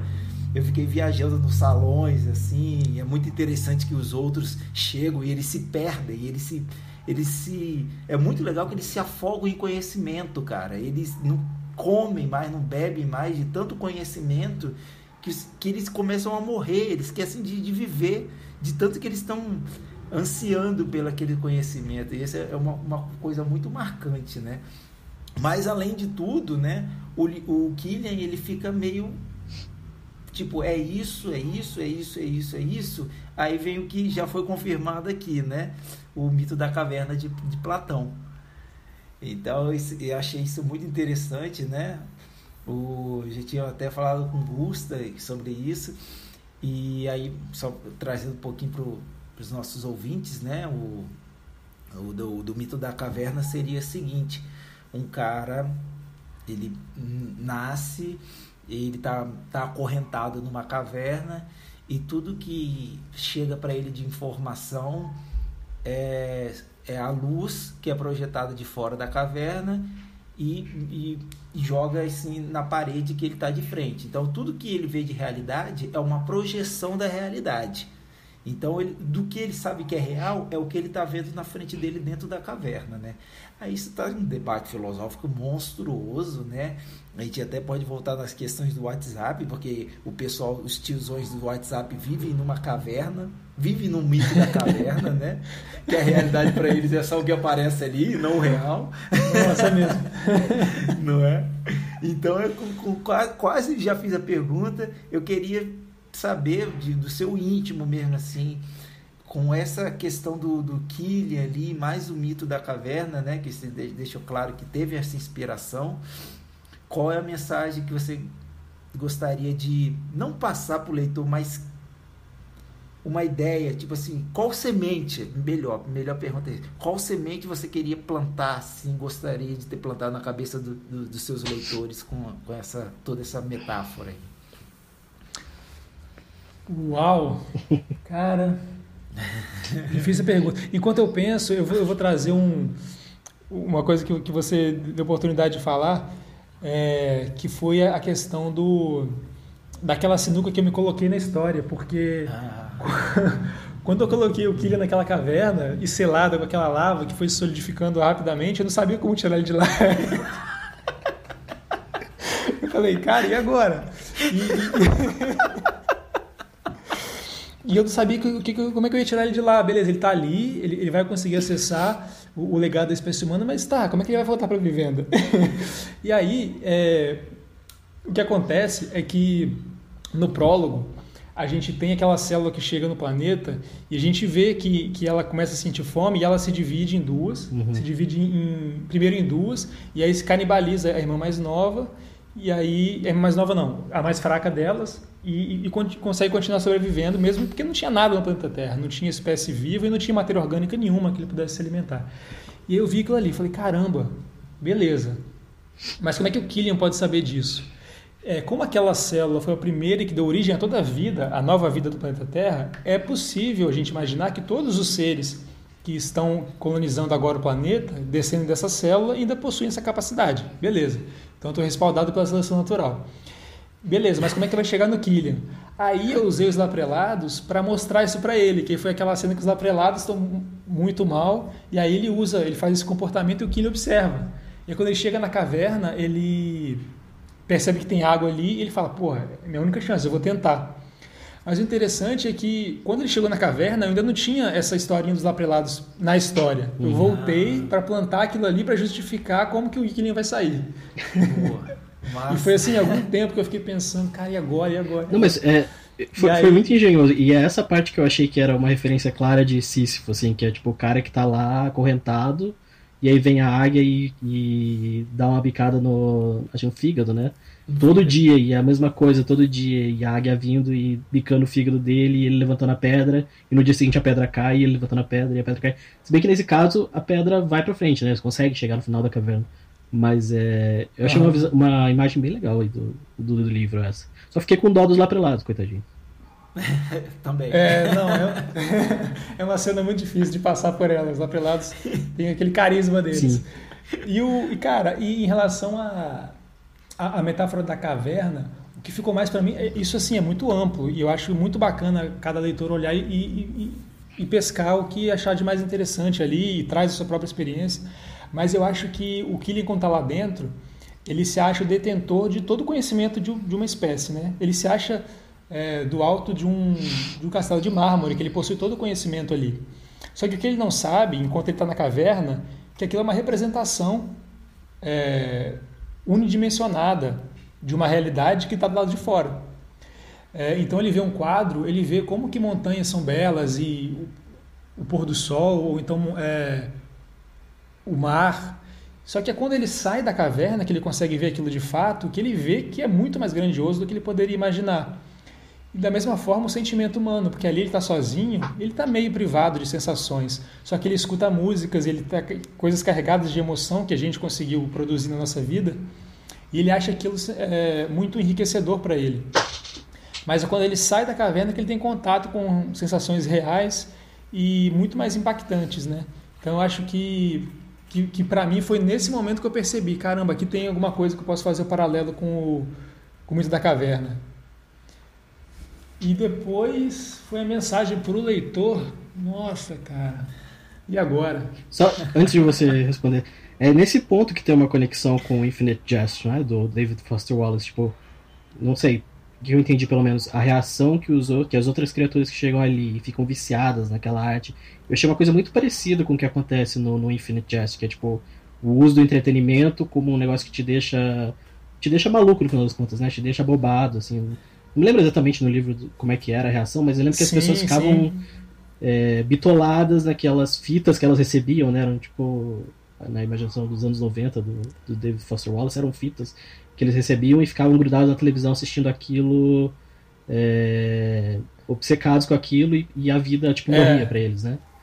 Eu achei esse ponto. O tipo, máximo, né? Que a pessoa não conseguia nem sair. Exatamente. Não sei, mas... não sei se tem ligação ou não, mas eu senti alguma, alguma ligação ali. Cara, é, eu, eu, tive, eu, eu, tive contato com a leitura dele, eu já tinha terminado a escrita do Gesto Infinito. Mas agora que você falou, que você me trouxe esse, esse paralelo. É, essa, essa cena que eles é, ficam é, viciados naquilo ali, aquilo me. Eu estava muito inseguro com aquela cena. Hum. Eu achava, cara, será que o pessoal vai comprar esse tipo de sensação tão forte que você nem se alimenta? E aí é por isso que eu fiz um, uma conversa do narrador um pouco antes desse capítulo, tentando um pouco é, despertar um senso de empatia que um ser humano pudesse ter por uma espécie que não tivesse tido nenhum tipo de sensação real né, ao longo da vida inteira. E aí se depara com aquilo e não consegue lidar direito. Uhum. Mas esse paralelo com o. Engraçado, esse paralelo com o livro do, do Graça Infinita, você está me trazendo agora. É, eu, eu, fui ler o livro depois que já tinha terminado essa história aqui, faltava o título né, e alguns detalhezinhos. Mas realmente, isso me traz até uma. Curioso, então não tinha nada a ver, mas. Uma, uma segurança a mais em relação a essa cena, porque eu tinha uma insegurança com ela. Legal. Bom demais, cara. Desculpa. E aí, a, mens a, me a, mensa a mensagem pro leitor é o quê? Você leva a sua mensagem. Comprem é, o livro, né? Comprem o livro. Compre... Compre o livro. Compre o livro é uma boa mensagem, porque quando eu imprimi, quando a gente, a gente é ator independente, a gente tem que correr atrás de tudo, de capista, de diagramador, de gráfica, por exemplo. E a gráfica, quanto mais você imprime, mais em conta ficam os livros. E aí não tinha pandemia ainda, eu falei, porra, vamos imprime 200 aí, bota 200 em cima da mesa. e aí imprimi 200 lá do Rio de Janeiro. E aí ia ter uma feira aqui na UFES do livro, estava planejando ir lá e vender todos os meus exemplares, sucesso absoluto. mas aí chegou a pandemia e tá tudo agarrado aqui em casa. Eu vendi 100 mais ou menos, mas tem bastante aqui. Então quem quiser é só entrar em contato que a gente faz um jogo. É, leve 3, é, pague 3, leve 4, a gente faz jogo.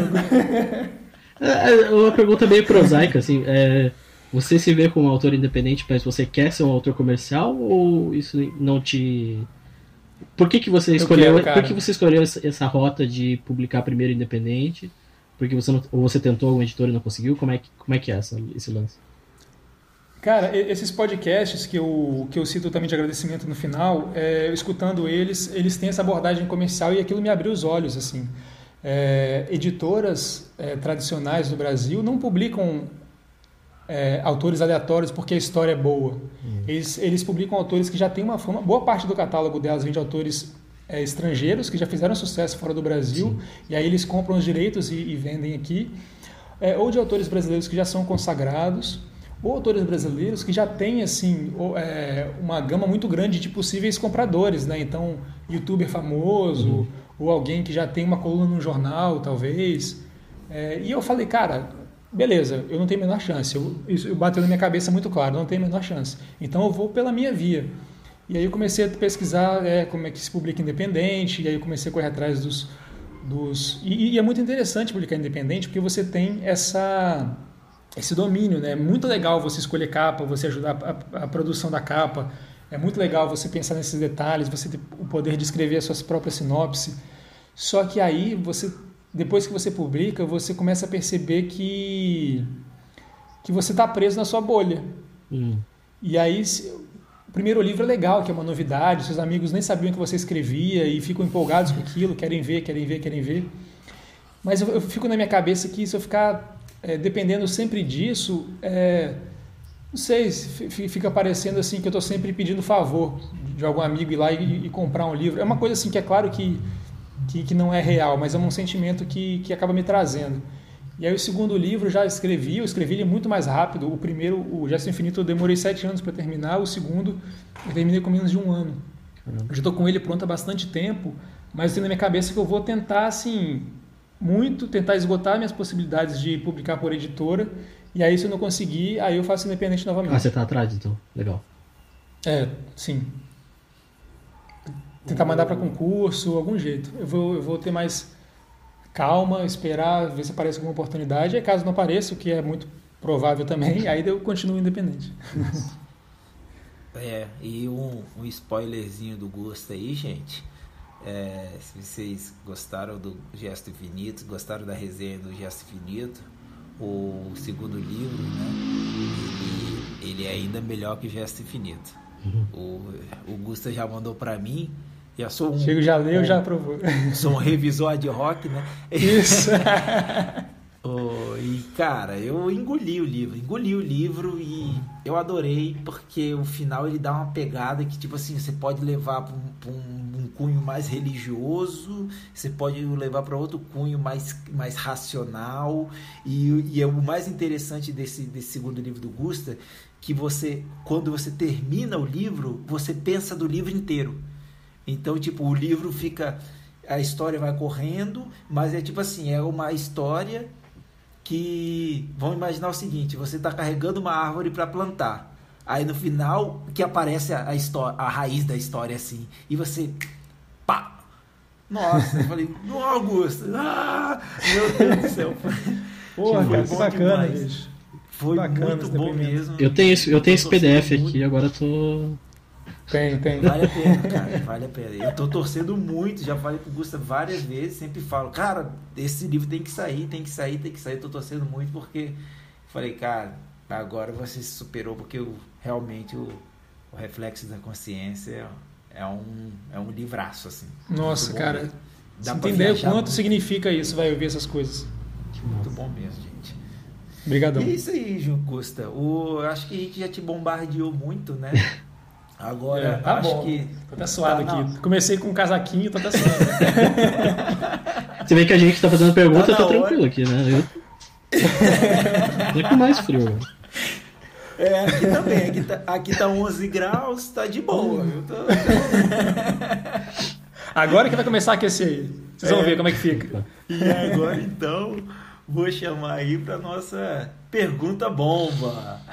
E é isso aí, eu vou só pedir uma coisa, Gusta. Seja bonzinho com o BG, que é a primeira vez que ele enfrenta uma pergunta nova, né? Ih, caramba! Agora é tarde demais. Eu fico sabendo que eu vou fazer uma também, né? Então.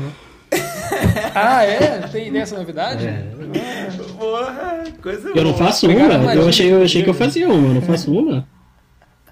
Manda ver, claro. Ué, agora vai fazer. Não, não, pode começar. Oh, minha pergunta não é fácil, não.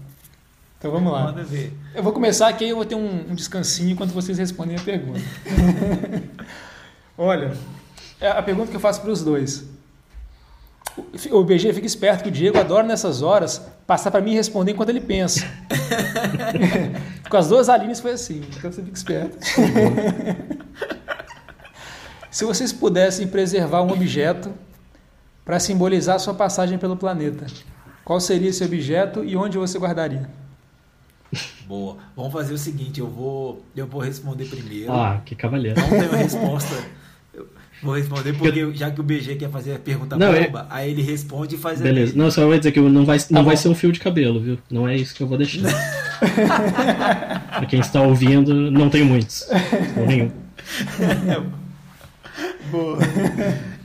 Um objeto, cara, putz, é, para falar a verdade, eu acho que eu já tenho em mente, porque eu lembro que no 2007, 2007, no meu segundo ano de graduação, eu li o livro do Ernest Mayr, que ele é o único filósofo da, da biologia em si, né? Outros filósofos, existem vários outros filósofos da ciência, mas da ciência biológica ele é o único que escreveu sobre filosofia da biologia. E o que mais me intrigou que o livro que ele escreveu foi o último, única, última publicação da vida dele e esse livro foi publicado quando ele tinha 101 anos, cara. Então ele basicamente publicou o livro e depois faleceu. E eu fiquei com isso na minha cabeça. Eu falei, cara, quem dera eu pudesse publicar até os 100 anos, está tão lúcido assim. E pô, o cara nasceu em 1900, né? O cara viu toda a evolução da biologia moderna e ele uhum. participou disso, né? Então é um conhecimento absurdo. Eu gostaria de deixar tipo uma uma grande contribuição para as ciências biológicas, né? Então gostaria de, de, de, como minha marca escrever um livro aí no, no futuro, né? Quando eu tiver conhecimento suficiente para isso e e esse livro ser tipo assim é o que o Diego viveu, é o que ele amava fazer e o que ele contribuiu para para a humanidade de alguma forma. Esse seria o meu objeto, esse livro com, com o que eu puder contribuir de, de para a ciência. Cara, e quem conhece o Diego, principalmente na graduação, só está esperando esse dia chegar. Porque a gente tem certeza que esse dia vai chegar. O cara vive o que ele faz, é impressionante. O, o, a, paixão que você tem pelo que você faz é, e como você se encontrou nisso. E, cara, quem te conhece não tem dúvida que esse dia vai chegar. Valeu, Augusto. Só BG, não adianta fugir. É, não, eu, eu, ia, eu inicialmente ia falar um livro também.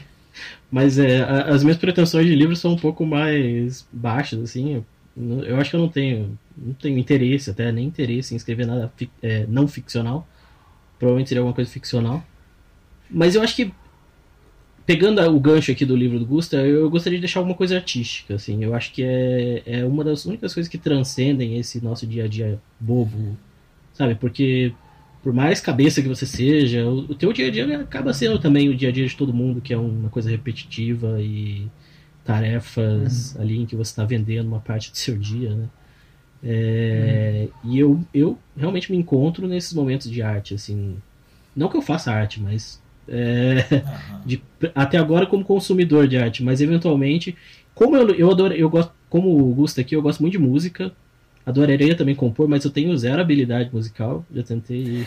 Não toco nem, nem o bife no piano. É... então eu acho que a única coisa, a única arte que eu domino por enquanto, se é que eu domino, é escrita, porque todo mundo domina a partir de uma certa idade, em geral, né? É, então possivelmente alguma coisa escrita, alguma ficção, alguma coisa desse tipo. Mas é, eu acho que é menos pretencioso do que o Diego, porque não é para deixar não é para deixar, tipo, a minha contribuição para a humanidade, sabe? Eu acho que é para deixar uma pegada, assim, uma, uhum. uma coisa mais. Mais, tipo, ah, existiu. Mas também a pegada uma hora vai sumir, né? Puta merda. Esse, esses livros filosóficos deixam a gente ou muito para cima ou muito para baixo. Que agora... É e agora falando me bateu para baixo. É. Não, brincadeira, o livro é muito bom, gente, leia. Mas acho que é isso. Bacana, cara, bacana. Agora você bombardeia o Gusto aí, já que você já tá com a bomba aí com o pavio aceso. Não, vai bombardear os dois, né? A pergunta bomba para isso. Tá, é... Você vai responder também. Boa, boa. Não, a minha pergunta, a minha pergunta bomba ela é bem bobinha, mas ela é uma pergunta. É... Quando a gente foi gravar o episódio com o PQP, a gente passou dias pensando qual que ia ser a nossa pergunta bomba. Aí a gente tava gravando e de repente quando a gente percebeu, o Alan cortou, acho que o Alan cortou pro final e a gente não fez a pergunta bomba. E mas o fato é que ah, o fato é que tinha uma surpresinha pra gente, né, é. Armadilha. E o fato é que todo mundo tinha pensado em alguma pergunta e a minha pergunta é uma pergunta tonta, é, mas é, é, aquela pergunta do Abu Janra quando ele termina o Provocações. Eu não, não sei se vocês eram. É, se vocês assistiam esse programa. Mas é uma pergunta bem simples, assim, ele sempre ele fala pra pessoa, essa é uma pergunta bem simples, só para acabar o programa.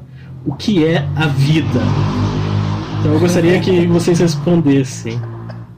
E o truque que eu não vou, o truque sádico dele que eu não vou recorrer é que depois que a pessoa responde, ele repete, ele repete na cara dura da pessoa.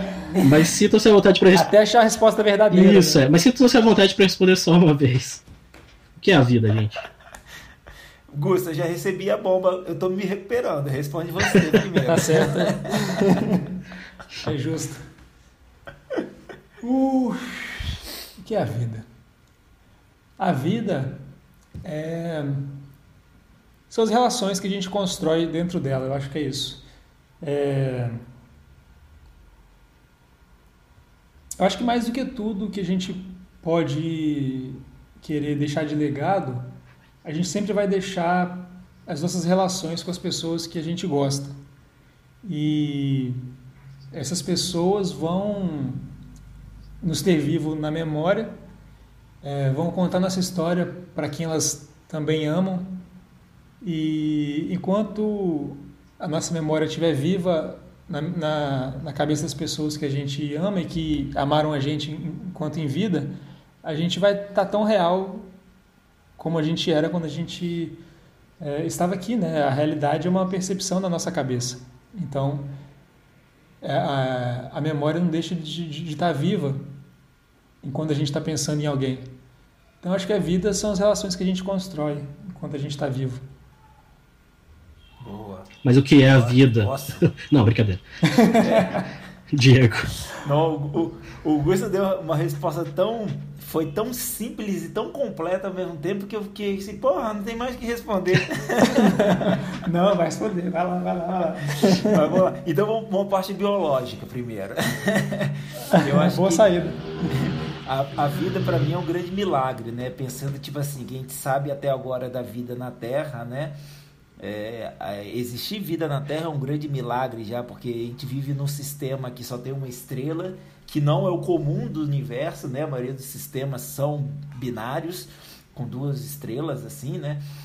A gente tem um Júpiter que segura todo um cinturão de asteroides que impedem que, que se choquem muitos corpos celestes contra a gente, e ainda a gente tem uma lua que garante que os nossos mares não destruam a gente, né? Então, tipo assim, a zona habitável do sistema solar, ela compreende só a Terra e Marte, e ainda tem um monte de coisa que favorece isso. Começando por aí, a vida é um milagre. Vamos começar, né?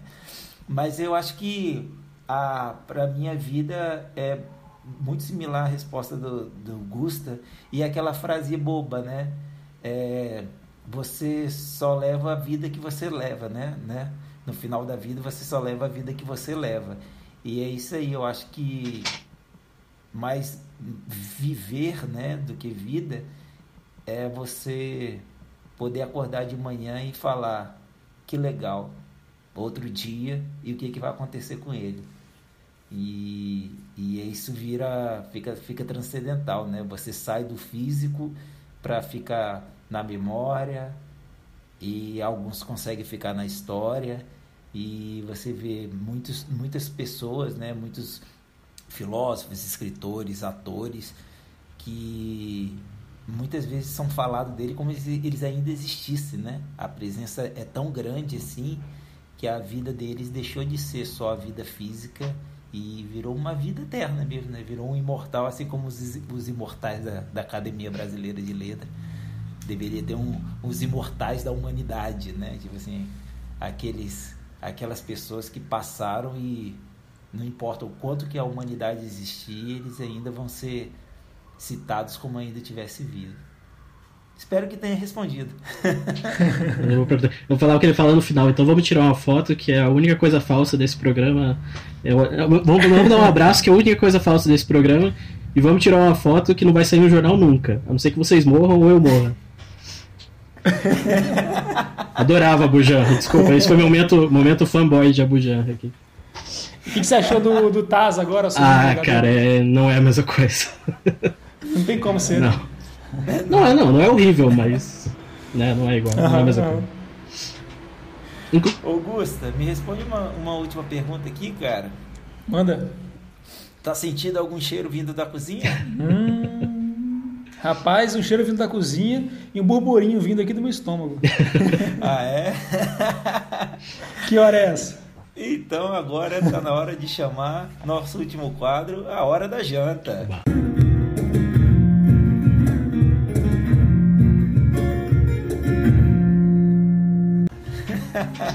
boa, cara. Boa, boa, boa.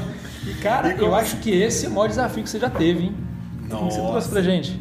É verdade, cara. Eu fiquei aqui um tempão até ter um estalo e agora vou ser levemente hipócrita. Não só aqui, como até no nosso collab com o PQP, eu critiquei muito esse livro, né? Que já estou ansioso para gente fazer o nosso episódio dele, que é o Sapiens. Ah, o Sapiens. E, cara, quem me salvou hoje pro Hora da Janta foi exatamente o Sapiens.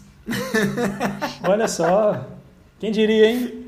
Quem diria? Quem diria? Quem diria? Eu pensando aqui, o que, que eu vou trazer de gastronomia? O que, que eu vou trazer de gastronomia? Aí eu pensei, pô, num, num futuro do livro onde esses seres cognitivos, né, que a gente falou aqui até a possibilidade de selos humanoides, é, o que, que, que, é melhor trazer de gastronomia? Trazer algo rústico. Então eu, eu me eu volto até o, a 350 mil anos atrás, volto aos nossos ancestrais e falar um pouquinho de como se alimentavam os nossos ancestrais, né? Então, Boa. tipo, o Homo sapiens, ele, eles começaram basicamente como coletores, né? Caçadores e coletores. Então, era, como a gente já até discutiu lá no Odisseia, né? A Odisseia no Espaço, 2000 Odisseia no Espaço, a dificuldade de arranjar alimento, né? Às vezes até água. Então, eles viviam e, tipo, populações inteiras eram mortas porque não tinha como comer. E aí quando desenvolve um mínimo de ferramenta, muda completamente, né? Então esses caçadores eles começaram a caçar é, não pela força, porque a espécie humana ela não tem a força, né, o vigor para caçar um animal com a mão ou com as próprias garras igual os demais predadores, né? Então, a partir do momento que conseguiu se criar ferramentas, então esses, se tornaram caçadores. E claro, né, em coleta, você não consegue coletar um animal na árvore. Então a coleta era basicamente de frutas, então você tem a glicose, era basicamente de tubérculos, você tem o carboidrato, e quando vence a caça, você tem uma oferta de proteína. Então é o que os, que os nossos antepassados comiam, né? Eles tinham que coletar e caçar para sobreviver. E uma dieta fantástica, né? Que, que era extremamente completa. Com a revolução né, agrícola, o ser humano ele conseguiu se proliferar e formar uma civilização. Por quê? Porque com, ah, nos momentos onde não tinha como caçar, não tinha como coletar, eles tinham comida. Então, diferentemente do que fala o, o autor de Sapiens, não é que a, a dieta humana se tornou pobre, mas que agora o ser humano não precisava se preocupar em morrer de fome. Porque mesmo se não tivesse nada, eles tinham o estoque do que eles produziram. Então, a, a, a, a cognição humana trouxe o humano que ele é hoje, a possibilidade de ele sobreviver por ele. Ele não dependia mais só do meio ambiente, né?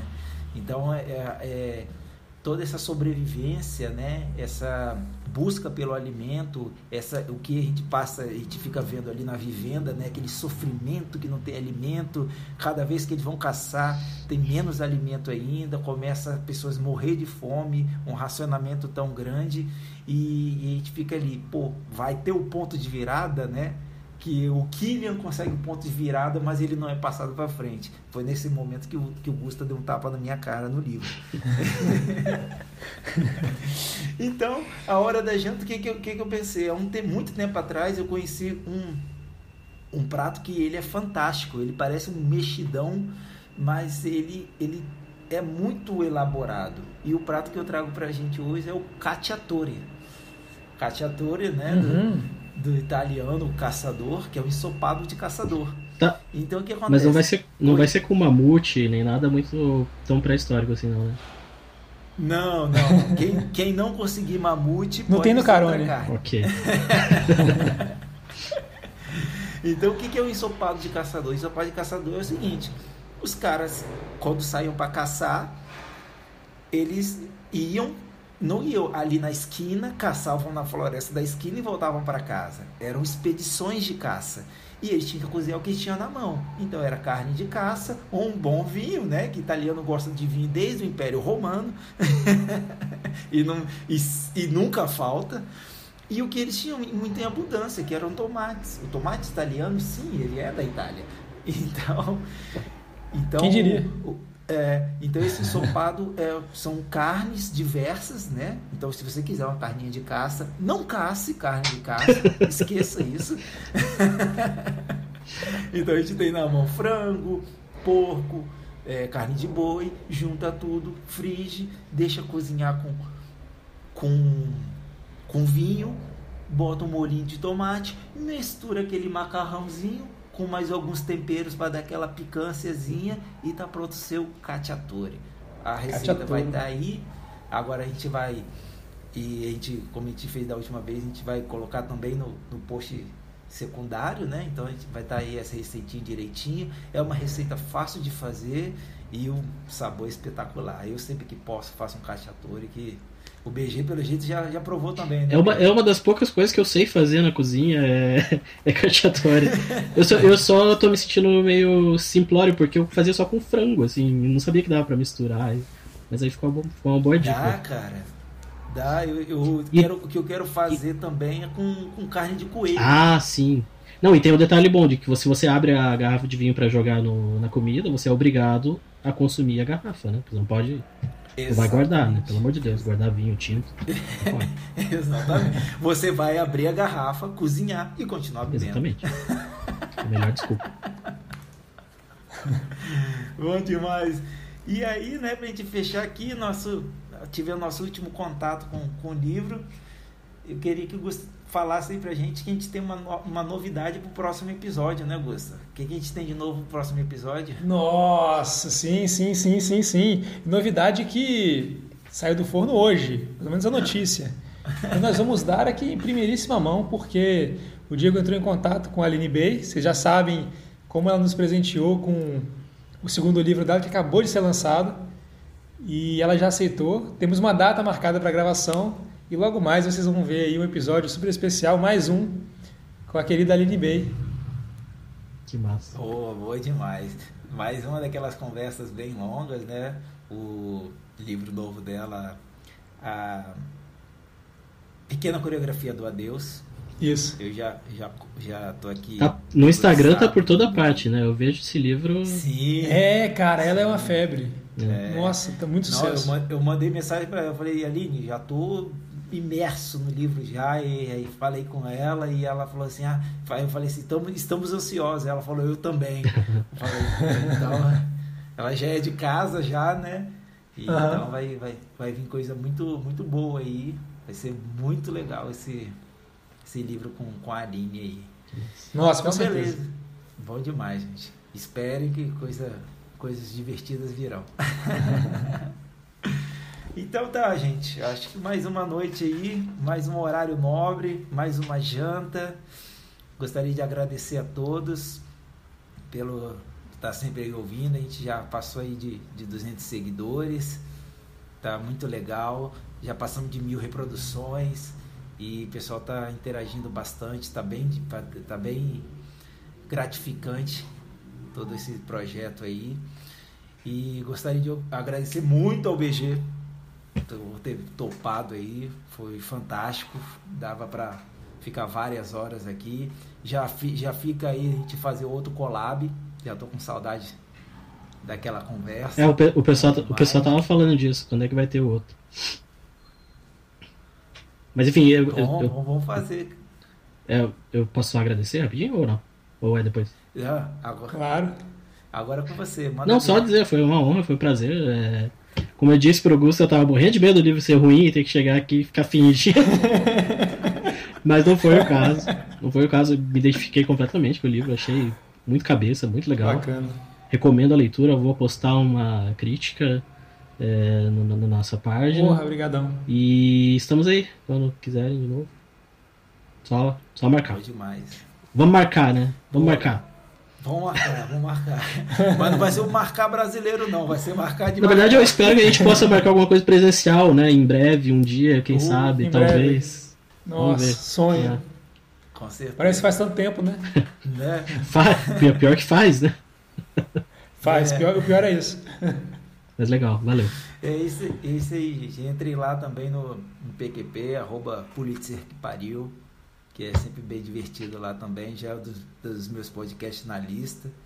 É sempre divertida a conversa deles lá. Sempre tem alguém que, que reclama, outra pessoa.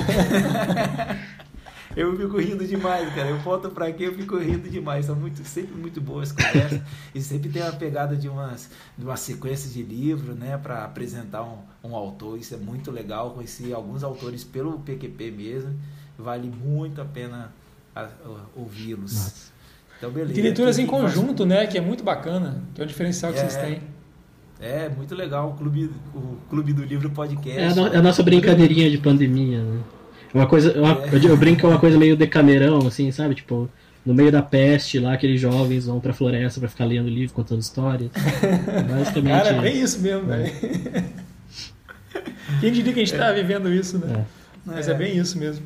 E para finalizar aqui minha fala, eu gostaria de dizer que foi uma honra muito grande fazer o Gesto Infinito, porque como a gente já falou mais de uma vez aqui, a discussão sobre o Gesto Infinito foi o embrião do nosso podcast, né? Tudo começou Verdade. pela quando eu li o Gesto Infinito. E então é um prazer imenso estar trazendo aqui para vocês toda toda essa conversa que a gente teve, mais com a conversa com o BG. Então, para mim é um, é um episódio super especial. Então, quem vos falou mais uma vez foi Diego Barbosa. E aí, vamos deixar para o nosso integrante do podcast e escritor do momento, Gusto.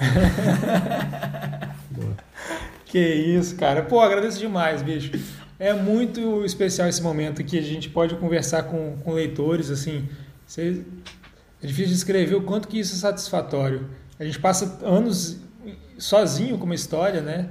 Eu falei que nesse caso foram sete anos, e aí começar a ver a impressão de outras pessoas sobre ela, e ainda mais sendo leituras tão profundas, assim, tão enriquecedoras como a de vocês, me faz ver com outros olhos o, o meu próprio livro, que isso é muito interessante.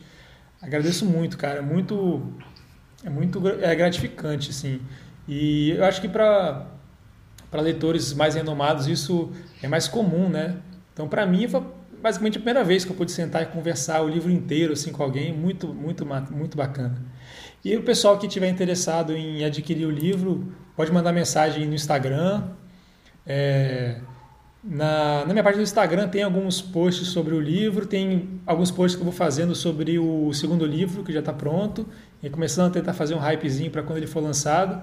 E de vez em quando umas brincadeirinhas com violão, com pintura de parede, está tudo lá no Instagram também. é isso aí, galera. Deixar um abraço aqui para vocês também. Até a próxima semana. Valeu, vinheta.